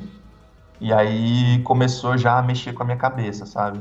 Mas você é meio estilo vagabundão, assim, é, é, comedor, ou, ou, ou você, você fica mais na sua? Cara, eu, eu- atualmente eu tô na minha. Eu já fui, eu já tive esse estilo assim, mais filho da puta mesmo, sabe?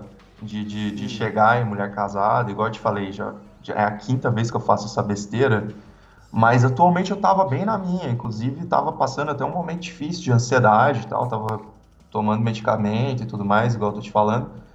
Só que aí ela apareceu e eu pensei, né, porra, o negócio tá vindo, né? Tá, tá vindo de graça, delivery, né? Aí, Hernani, eu comecei a, a dar ideia, né, cara? Tipo, foi aos poucos, assim, e tal, ela foi correspondendo.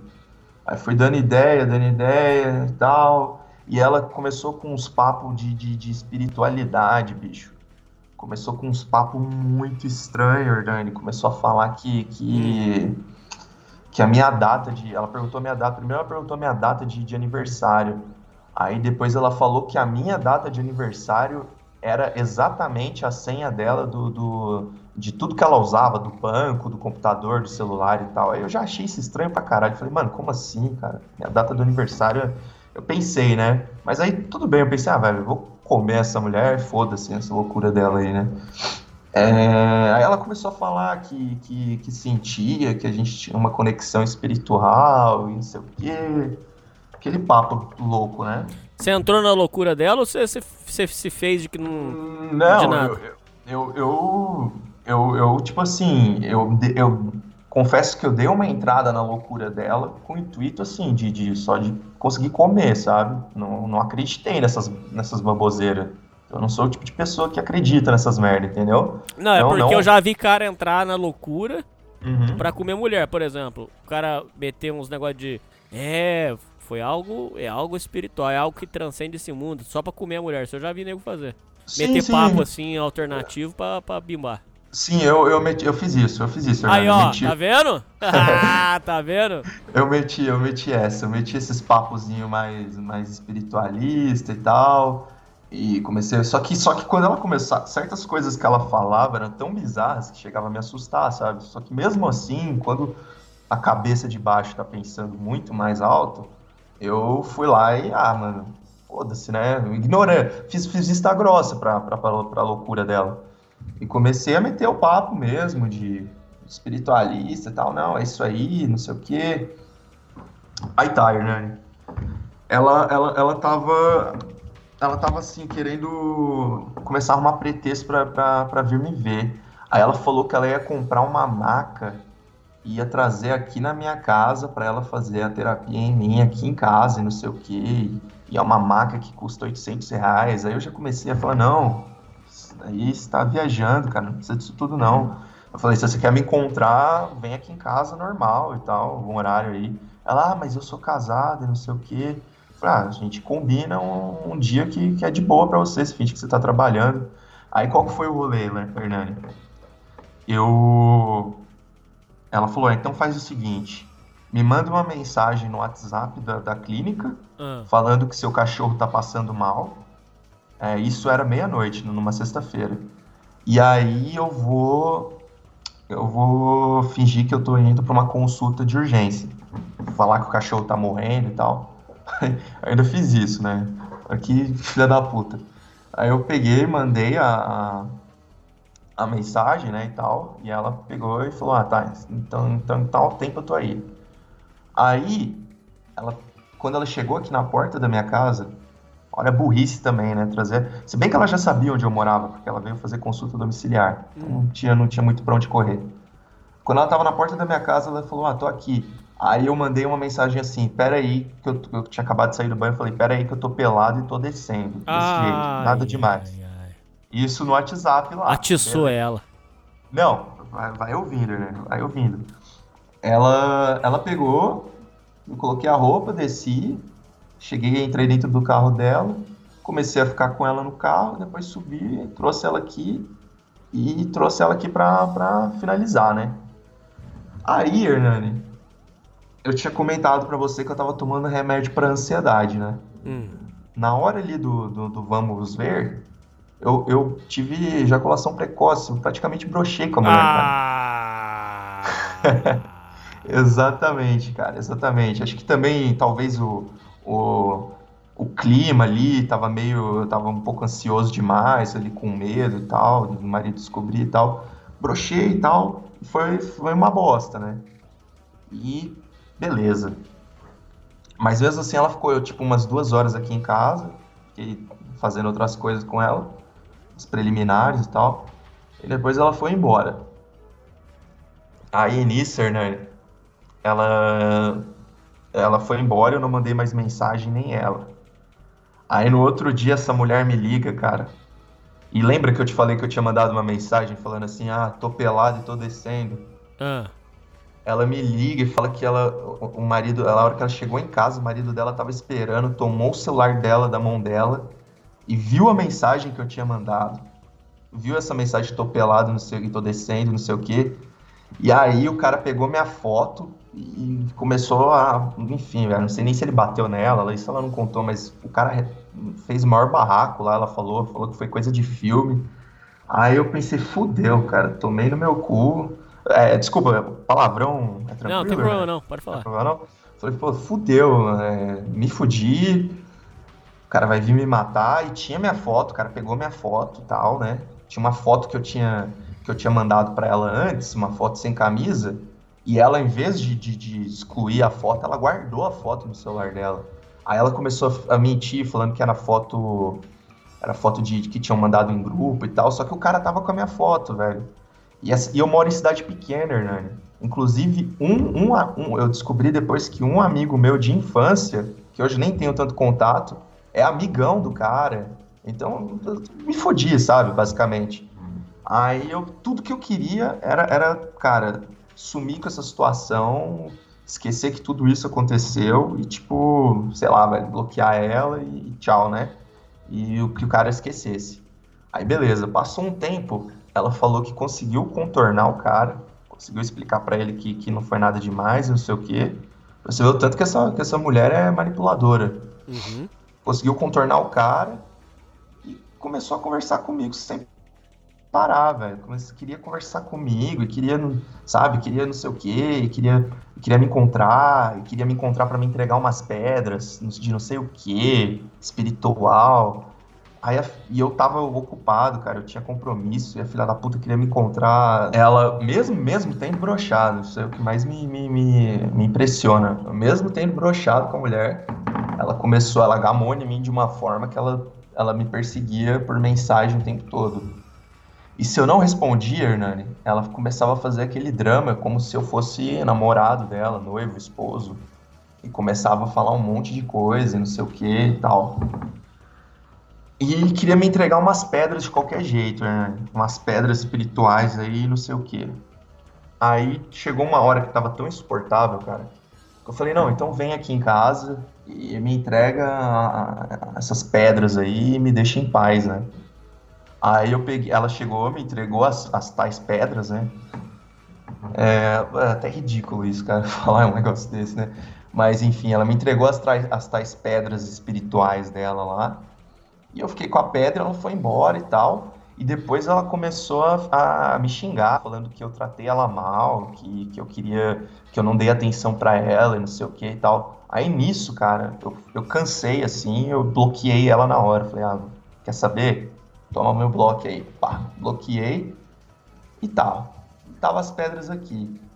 Daí, Hernani, passou uma semana, essa mulher me veio de outro número mandar mensagem falando que por causa da pedra, a pedra que ela tinha me dado era a pedra da sorte dela e que ela tinha tido um acidente de carro e que ela tinha tido não sei o que e tá, tá, tá, e que tinha tido problema de saúde de não sei o que, que a vida dela tava um inferno e que, era, que ela queria a pedra de volta pra me encontrar de novo. Você entendeu o que ela fez?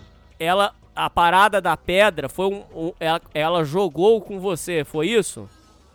Exatamente. Ela, ela tinha me entregado é, a pedra, essa tal pedra, enchendo meu saco para eu pegar. Eu cedi, fui lá, peguei a tal pedra dela.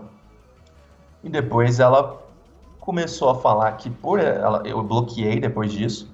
Ela começou a falar que depois, por, por ter me entregado a pedra, a vida dela se tornou um inferno. E aí ela queria a pedra de volta. Isso uma semana depois. Ela falou que bateu o carro, falou que ficou doente, falou que não sei o que, começou a falar um monte de, de inventar um monte de merda. E me mandando foto de carro batido e não sei o que. Fazendo um monte de, de, de, de. falando um monte de loucura, né? Insanidade. Bom, daí eu falei. Até aqui você considera que você já tava fudido? Já, já tinha noção que eu tava fudido. Eu só queria me livrar disso. Só que eu ainda não sabia o quão, o quão fundo o, o buraco ia. Bom, ela ela queria essa pedra de volta. E ela me mandou mensagem de outro número, porque eu, eu havia bloqueado ela do, de outros números. E aí eu falei, eu falei para ela, não, não vou devolver porra nenhuma, já joguei fora. Eu não tinha jogado fora ainda a pedra, porque a pedra estava aqui, porque ainda estava pensando que, que, talvez se ela, se ela fizesse a loucura de, de vir até aqui na, na, na frente da minha casa, eu iria entregar isso para ela para ver se ela me, deixasse, me deixaria em paz. Certo. Bom, bloqueei ela do outro número. Pronto. Certo? E aí a mulher veio aqui em casa, cara. A mulher veio, a mulher veio aqui em casa, aqui na porta da minha casa. E aí, cara, foi a hora que eu comecei a ficar louco da cabeça, de, de, de, de puto da vida, de nervoso, cara. Eu falei, meu, você tá louca? O que, que você tá fazendo aqui? Eu vou te denunciar e não sei o quê. Aí ela começou a falar, não, é.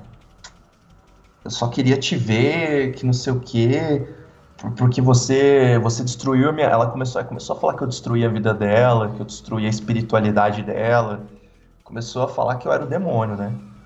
Aí ela começou aí ela falou um negócio assim cara não é, ela fez uma ameaça velada para mim Hernani ela falou assim não é, você atualmente eu moro com a minha mãe e com o meu cachorro né ela falou, ela falou desse jeito assim para mim, não, você fica esperto com, com, com a sua mãe, com o seu cachorro, não sei o quê. Ela falou alguma coisa do tipo, que eu não lembro exatamente o que, só que ela não, ela não ameaçou diretamente. Ela fez uma ameaça velada, sabe? Ela ameaçou assim de forma indireta. E aí eu fiquei muito puto, aquilo me, me deixou assim louco da cabeça. E beleza, cara. Eu comecei a a pensar que, ah, talvez do jeito que ela, que ela mexe com essas coisas espirituais, ela vai querer fazer uma macumba para mim. Como eu não acredito nisso, foda-se, né? É... Bom, ela continuou bloqueada, né? E o tempo continuou passando. E aí o tempo passou, passou uma, duas, três semanas. E eu, eu pensei, nossa, finalmente acho que eu me livrei dessa, dessa mulher, né, cara? Você cara, até aqui não tinha comido ela de verdade. Não tinha comido ela de verdade. Tinha desde a vez que eu brochei, cara. Isso é o mais incrível. Hum. E, bom, chegou a hora, Hernani, que ela depois de umas duas, três semanas aí, ela mandou uma, ela mandou entregar em uma caixa aqui na, na, na porta da minha ai, casa. Ai, ai, ai. hum. Vai vendo.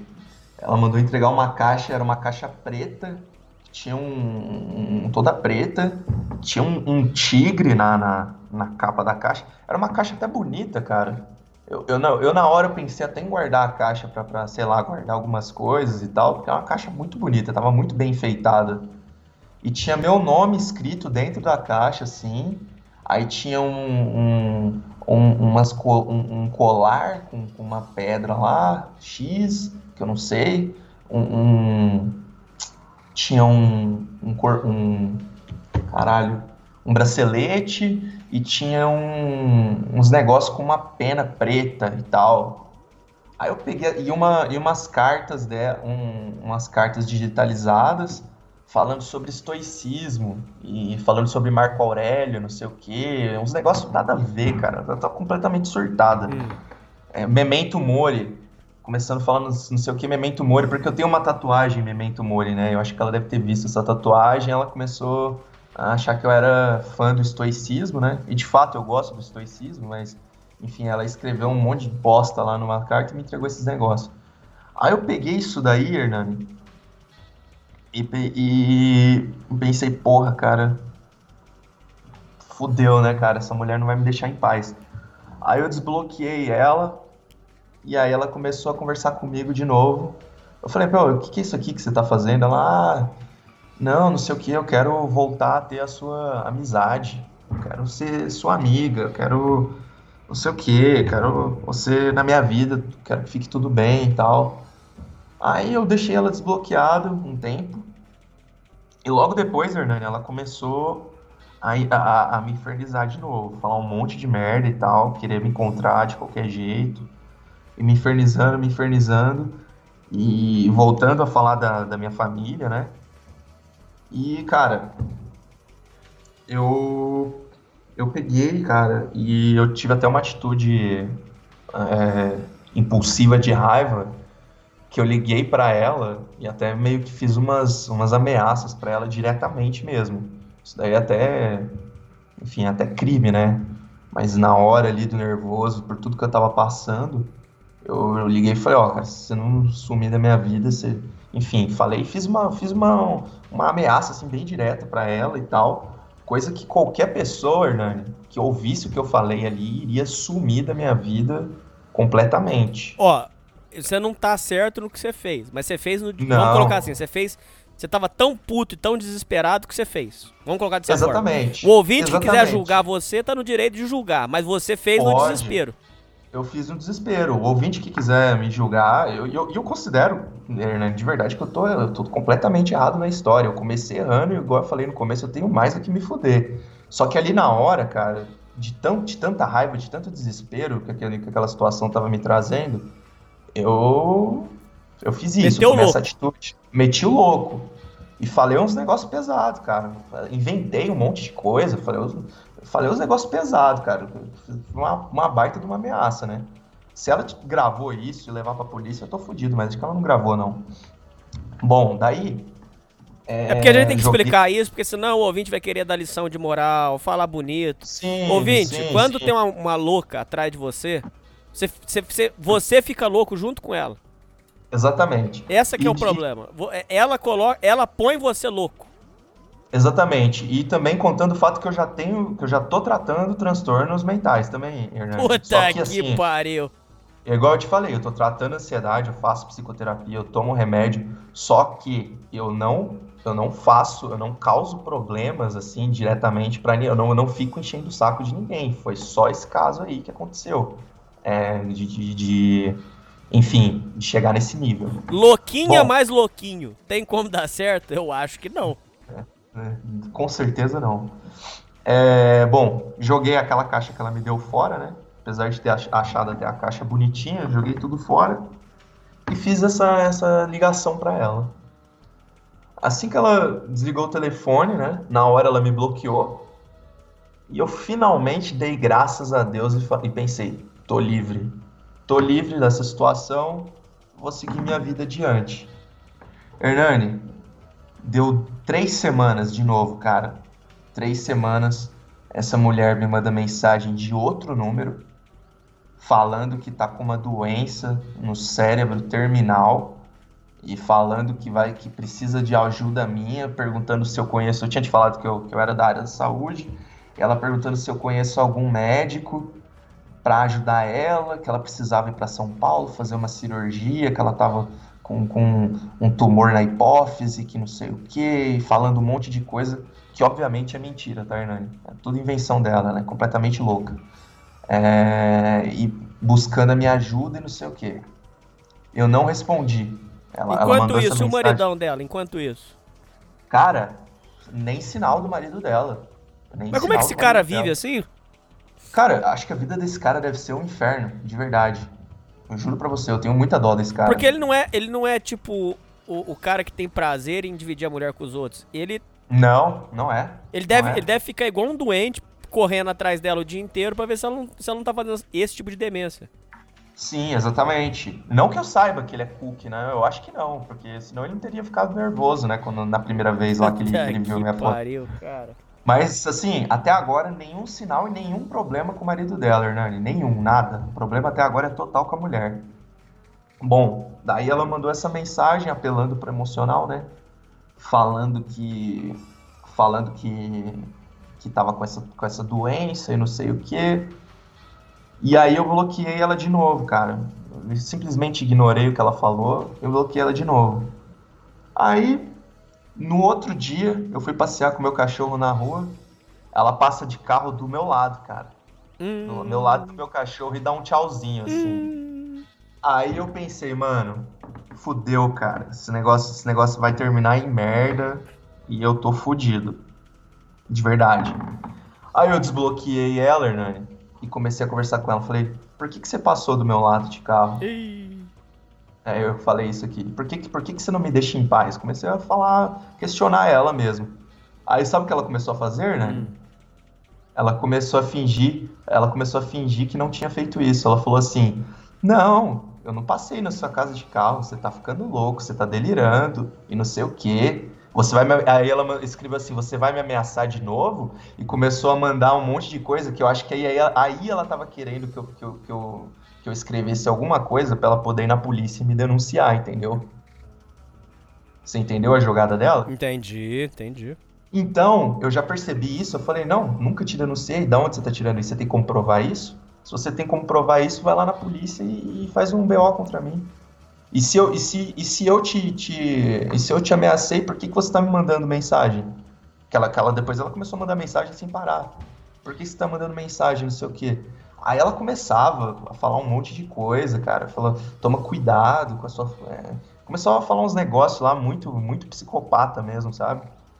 E aí eu falei, cara, é, eu- aí, eu, aí eu, eu tive a brilhante ideia, né? Agora essa parte aí, acho que você, os ouvintes, vão não vão acreditar. Eu tive a brilhante ideia de falar assim pra ela, é, não, então vamos nos encontrar pessoalmente e, e- e resolver essa essa parada, né?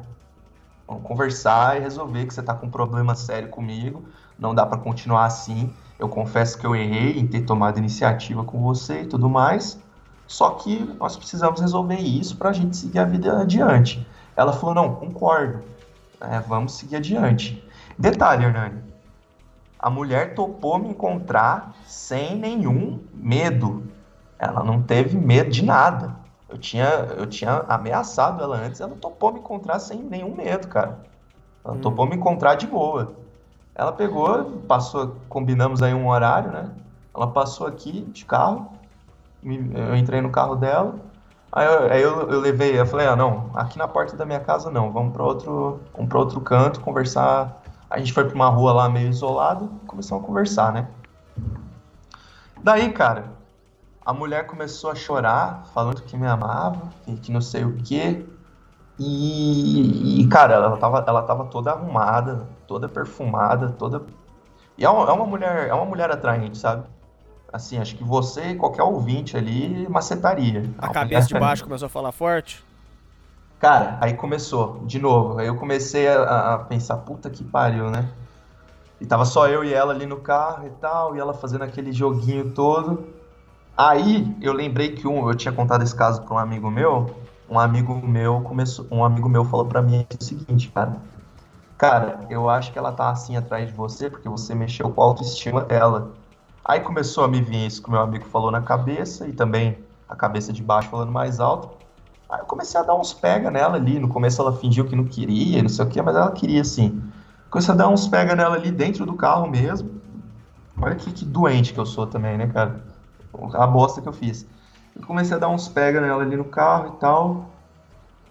E, e até queria, até falei, falei pra ela, quer ir pra um motel, não sei o que. Ela falou, não, é, a, gente, a gente não devia nem se encontrar mais, não sei o que, eu só vim aqui pra resolver isso. Mentira dela. Aí eu falei, não, então tudo bem. Aí deu, deu uns pega nela, ela falou tudo, que ela- ela falou tudo que ela tinha pra falar, né? Ela falou, é, começou a chorar, falou que eu estraguei a vida dela, que não sei o que, papapá. E depois ela me deixou na porta de casa e foi embora. Ela falou assim: não, eu nunca mais vou te mandar mensagem, já estamos resolvidos. Era a última vez que a gente ficou e tudo mais, tá tudo certo. Beleza. Foi pra minha casa, já sabendo que isso não ia acontecer.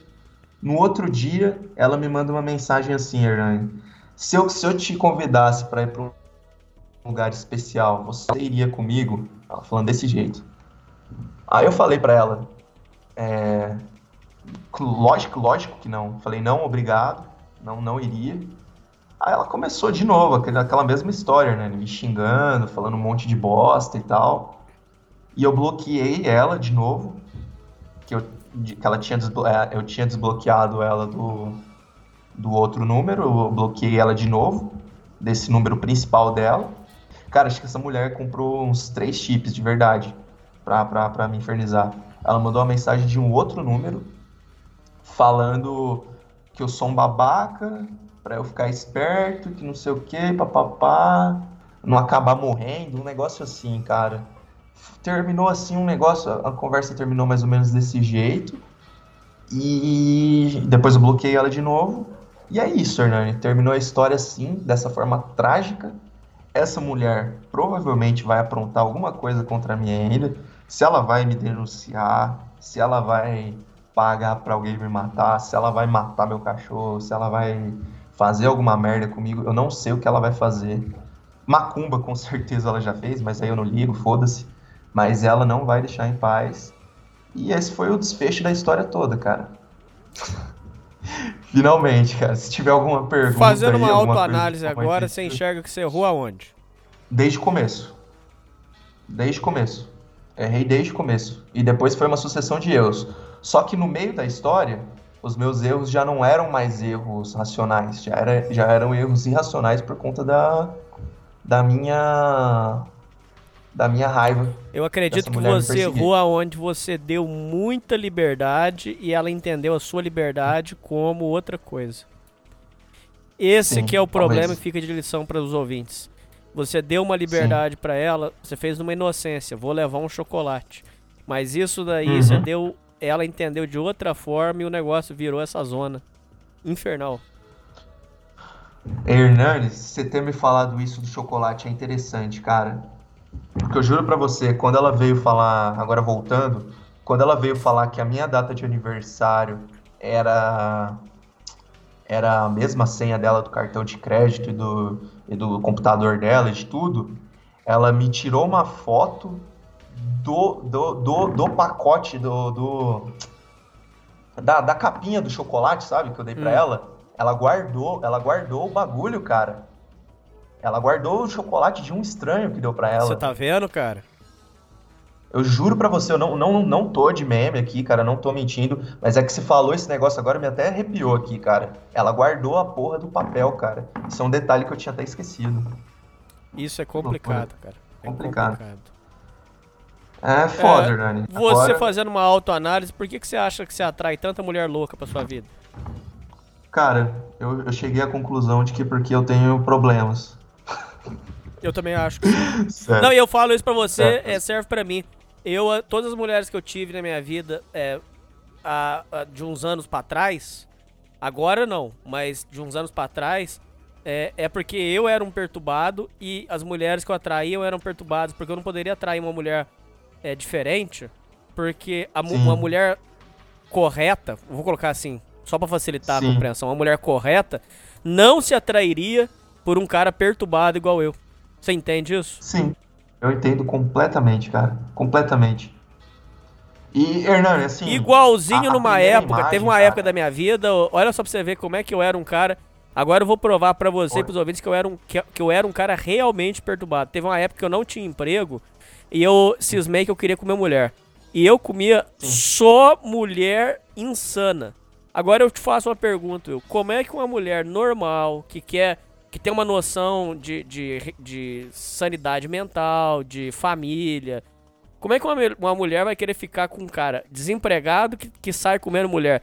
Era lógico que eu não ia atrair uma pessoa diferente pra minha vida, cara. Não tem como, ô, ô, a conta não fecha, sentido, cara. né? Uma mulher decente querer se envolver com um cara que tem esse tipo de problema, né?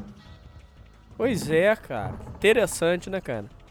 É como se o, o mundo desse o, o seu laudo. Sim, sim. Chega, chega a não fazer sentido uma mulher, uma mulher saudável mentalmente falando, com a vida saudável, querer um cara com, com certos transtornos, né?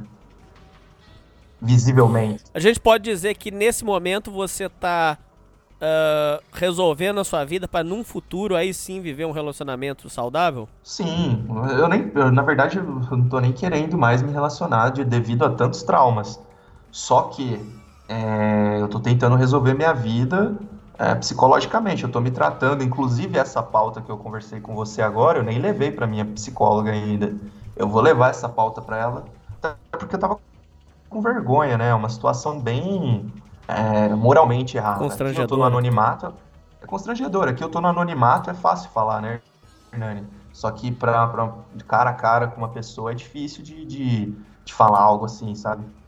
E outro, outro detalhe que eu queria, queria dar, que você deu recado pros ouvintes aí sobre essas mulheres que, que, não, que não batem bem.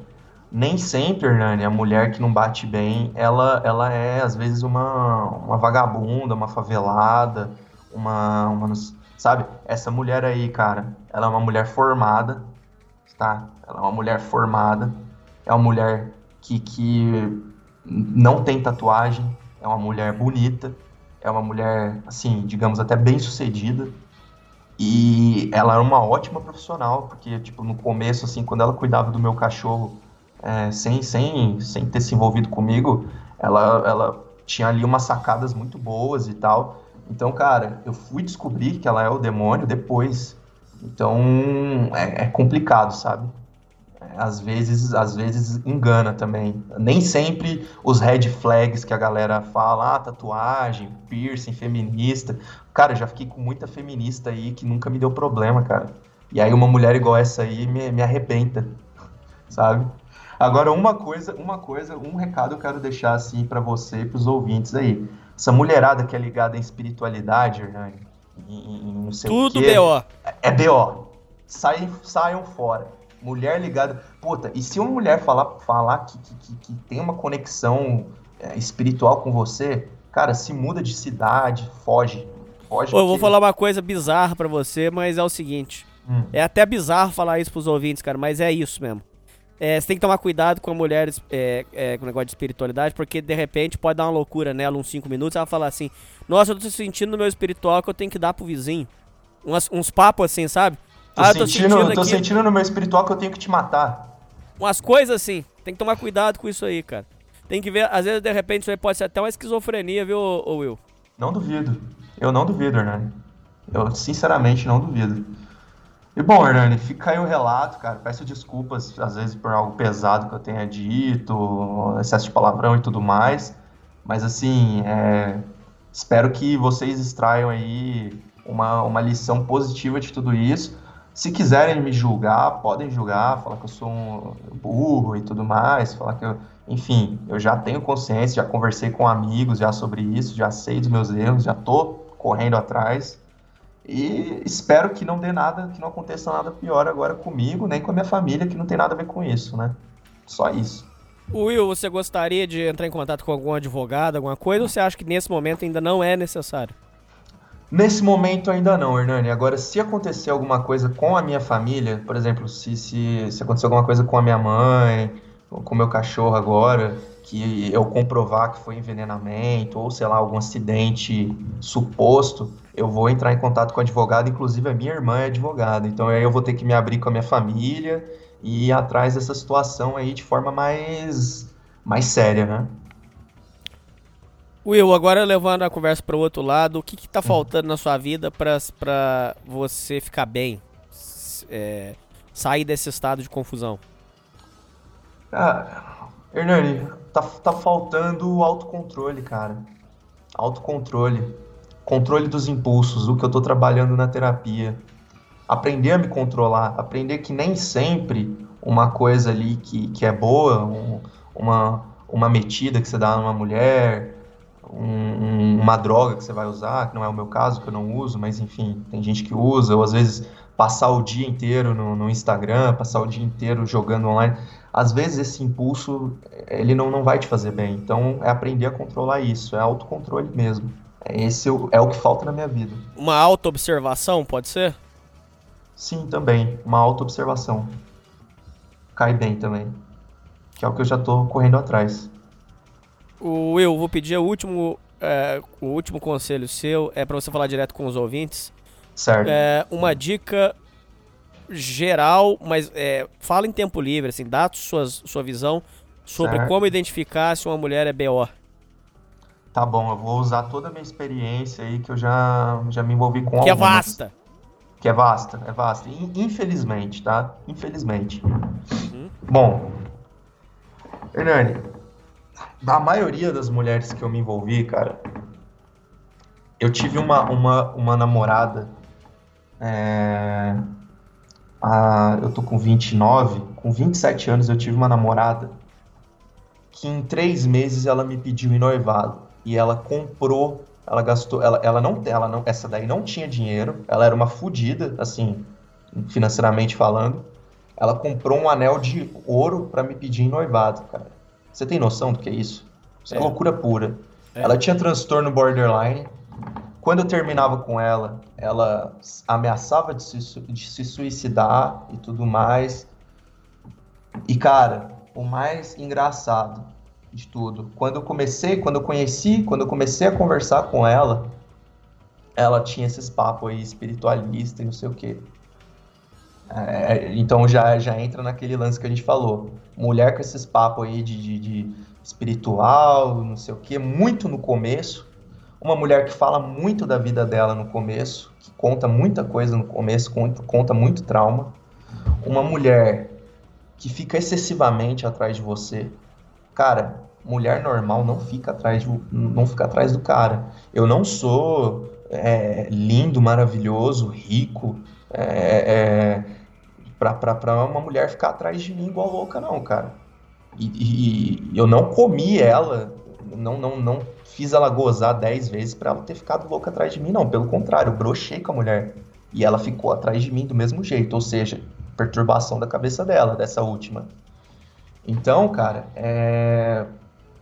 mulher normal não vai ficar atrás de você, ela não vai ficar enchendo o seu saco. A mulher normal, ela vai se dar o respeito.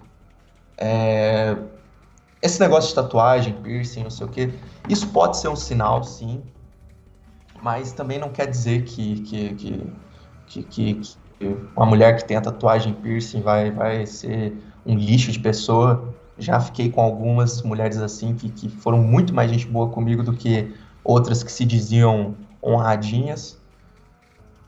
Deixa eu pensar aqui em outra característica, Hernani. Bom, Hernani, o principal é, é quando a mulher começa a criar uma intimidade com você muito rápido. Isso não é normal. Nenhuma pessoa que cria uma intimidade com você muito rápido é normal. As relações. Até elas- amigo você pode desconfiar, né? até amigo, amigo, é colega de trabalho, tá vendo que tá se aproxim- aproximando de você ali muito. É, tem coisa por trás, Hernani. As relações, Hernani, elas são construídas aos poucos, cara. Elas, elas demoram. Não é, não é um negócio do dia pra noite. Então, se você tá ficando com uma garota, se você tá conhecendo uma mulher, você tá percebendo que ela tá começando a, a ficar muito ali, que ela tá dando muito sinal, que ela tá te, querendo te atingir de forma direta, indireta, sai fora, cara. Sai fora. Veio com papo espiritual pra cima de você? Sai fora, cara. Veio falar mal dos outros pra você, sem te conhecer direito? Sai fora. Veio falar que, que, que sofreu abuso? Sai fora. Ah, teve só mais um caso engraçado, né, que aconteceu uma vez. Eu conheci uma mulher, ela era caixa da lojas americana, cara. E aí eu, eu tava passando lá comprando um negócio, eu tava comprando um negocinho lá, acho que era crédito pra jogo. Crédito da Blizzard pra jogo, lembro até hoje. Tava comprando crédito pra Blizzard da jogo, passando no caixa, o crédito era 100 reais ali. Passei no caixa lá, a mulher começou a, a ser simpática demais comigo, né? Uma loirinha, bonitinha.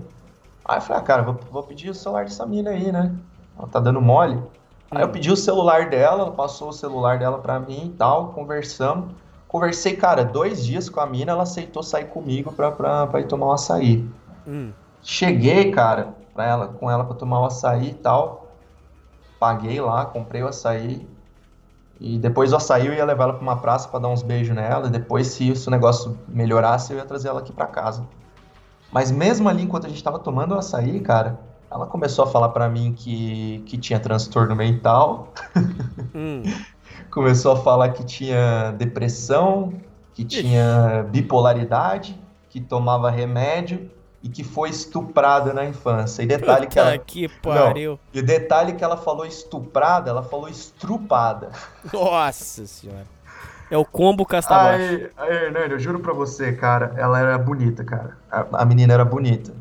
Eu não beijei ela, eu paguei o açaí dela. Falei assim pra ela: Você quer, você quer que, eu, que, eu, que, eu, que eu pague um Uber pra você ir embora? Ela falou: Ah, eu aceito, mas a gente não vai ficar mais tempo junto. Eu falei: Não, é porque minha mãe tá passando mal e não sei o quê. Fui lá, fiquei na praça com ela esperando o Uber chegar, paguei o Uber dela, dei um abraço, um beijo no rosto dela e sumi, cara. Bloqueei, sumi, cara. Cara, eu juro pra você, eu, eu pela primeira vez, depois de ouvir tudo que ela me falou ali tomando um açaí, fora que eu fiquei com vergonha, porque ela tava falando essas coisas meio alto, tinha outras pessoas ali ouvindo, né? Eu fiquei meio com vergonha, enfim. Eu brochei, cara. Eu brochei. Eu não tive nem vontade de beijar a mulher. E era bonitinha. Não era feia, não. Era bonita. Então, assim, é... de, de, de final é isso, galera. Tomem cuidado com, com quem vocês vão se envolver. Hoje em dia tá complicado. É, de preferência, se envolvam com, com pessoas conhecidas aí, de amigo e tal. Pessoas que, que- conhecidas. E, e não se envolvam com, com gente comprometida também. Porque, tirando tudo de ruim que aconteceu comigo, ainda corro o risco do marido dela descobrir e me dar um tiro. Bom, é isso aí, Will. É isso aí, ouvintes. E falou. Falou. Yeah, be cool, be cool, move with the groove. No funk in here, the beat way too smooth. Let's just do what we came to do, just vibe with it, vibe with it, vibe with it. Vibe with Be cool, be cool, just move with the groove. Let's no go. funk in here, the beat way too smooth. Uh-huh. Let's just do what we came to do, just vibe with it, vibe with it, vibe with it. Unleash the verbal blessing, cold and thick with herbal essence. So kick back, chill, relax, and learn a lesson. No nine millimeters, no spit the Wesson. You'll find this rhyme stay pure without question. This time, let's vibe one time without weapons and groove with the music in the smooth session. This time, let's vibe one time without weapons and groove with the music in the smooth session. The beat to me like zap to a tree, it's in me. The rap happens to set me free instantly when the mic touch this MC. Without the mic, this MC feel empty. I'm telling y'all, it's the lyrical recipe, lyrical ecstasy. Hearing no less from me, I accept and expect no less than the best and inject intellect without disrespect. Come on. Be cool, be cool, just move with the groove. No funk in here, the beat way too smooth. Let's just do what we came to do, just vibe with it,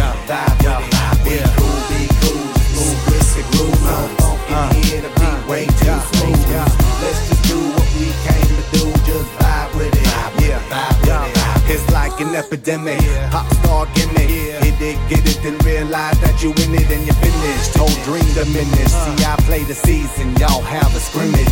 I spit with reason, y'all hip the image. But I believe the dream has no limits. I believe that's the whole reason we live it.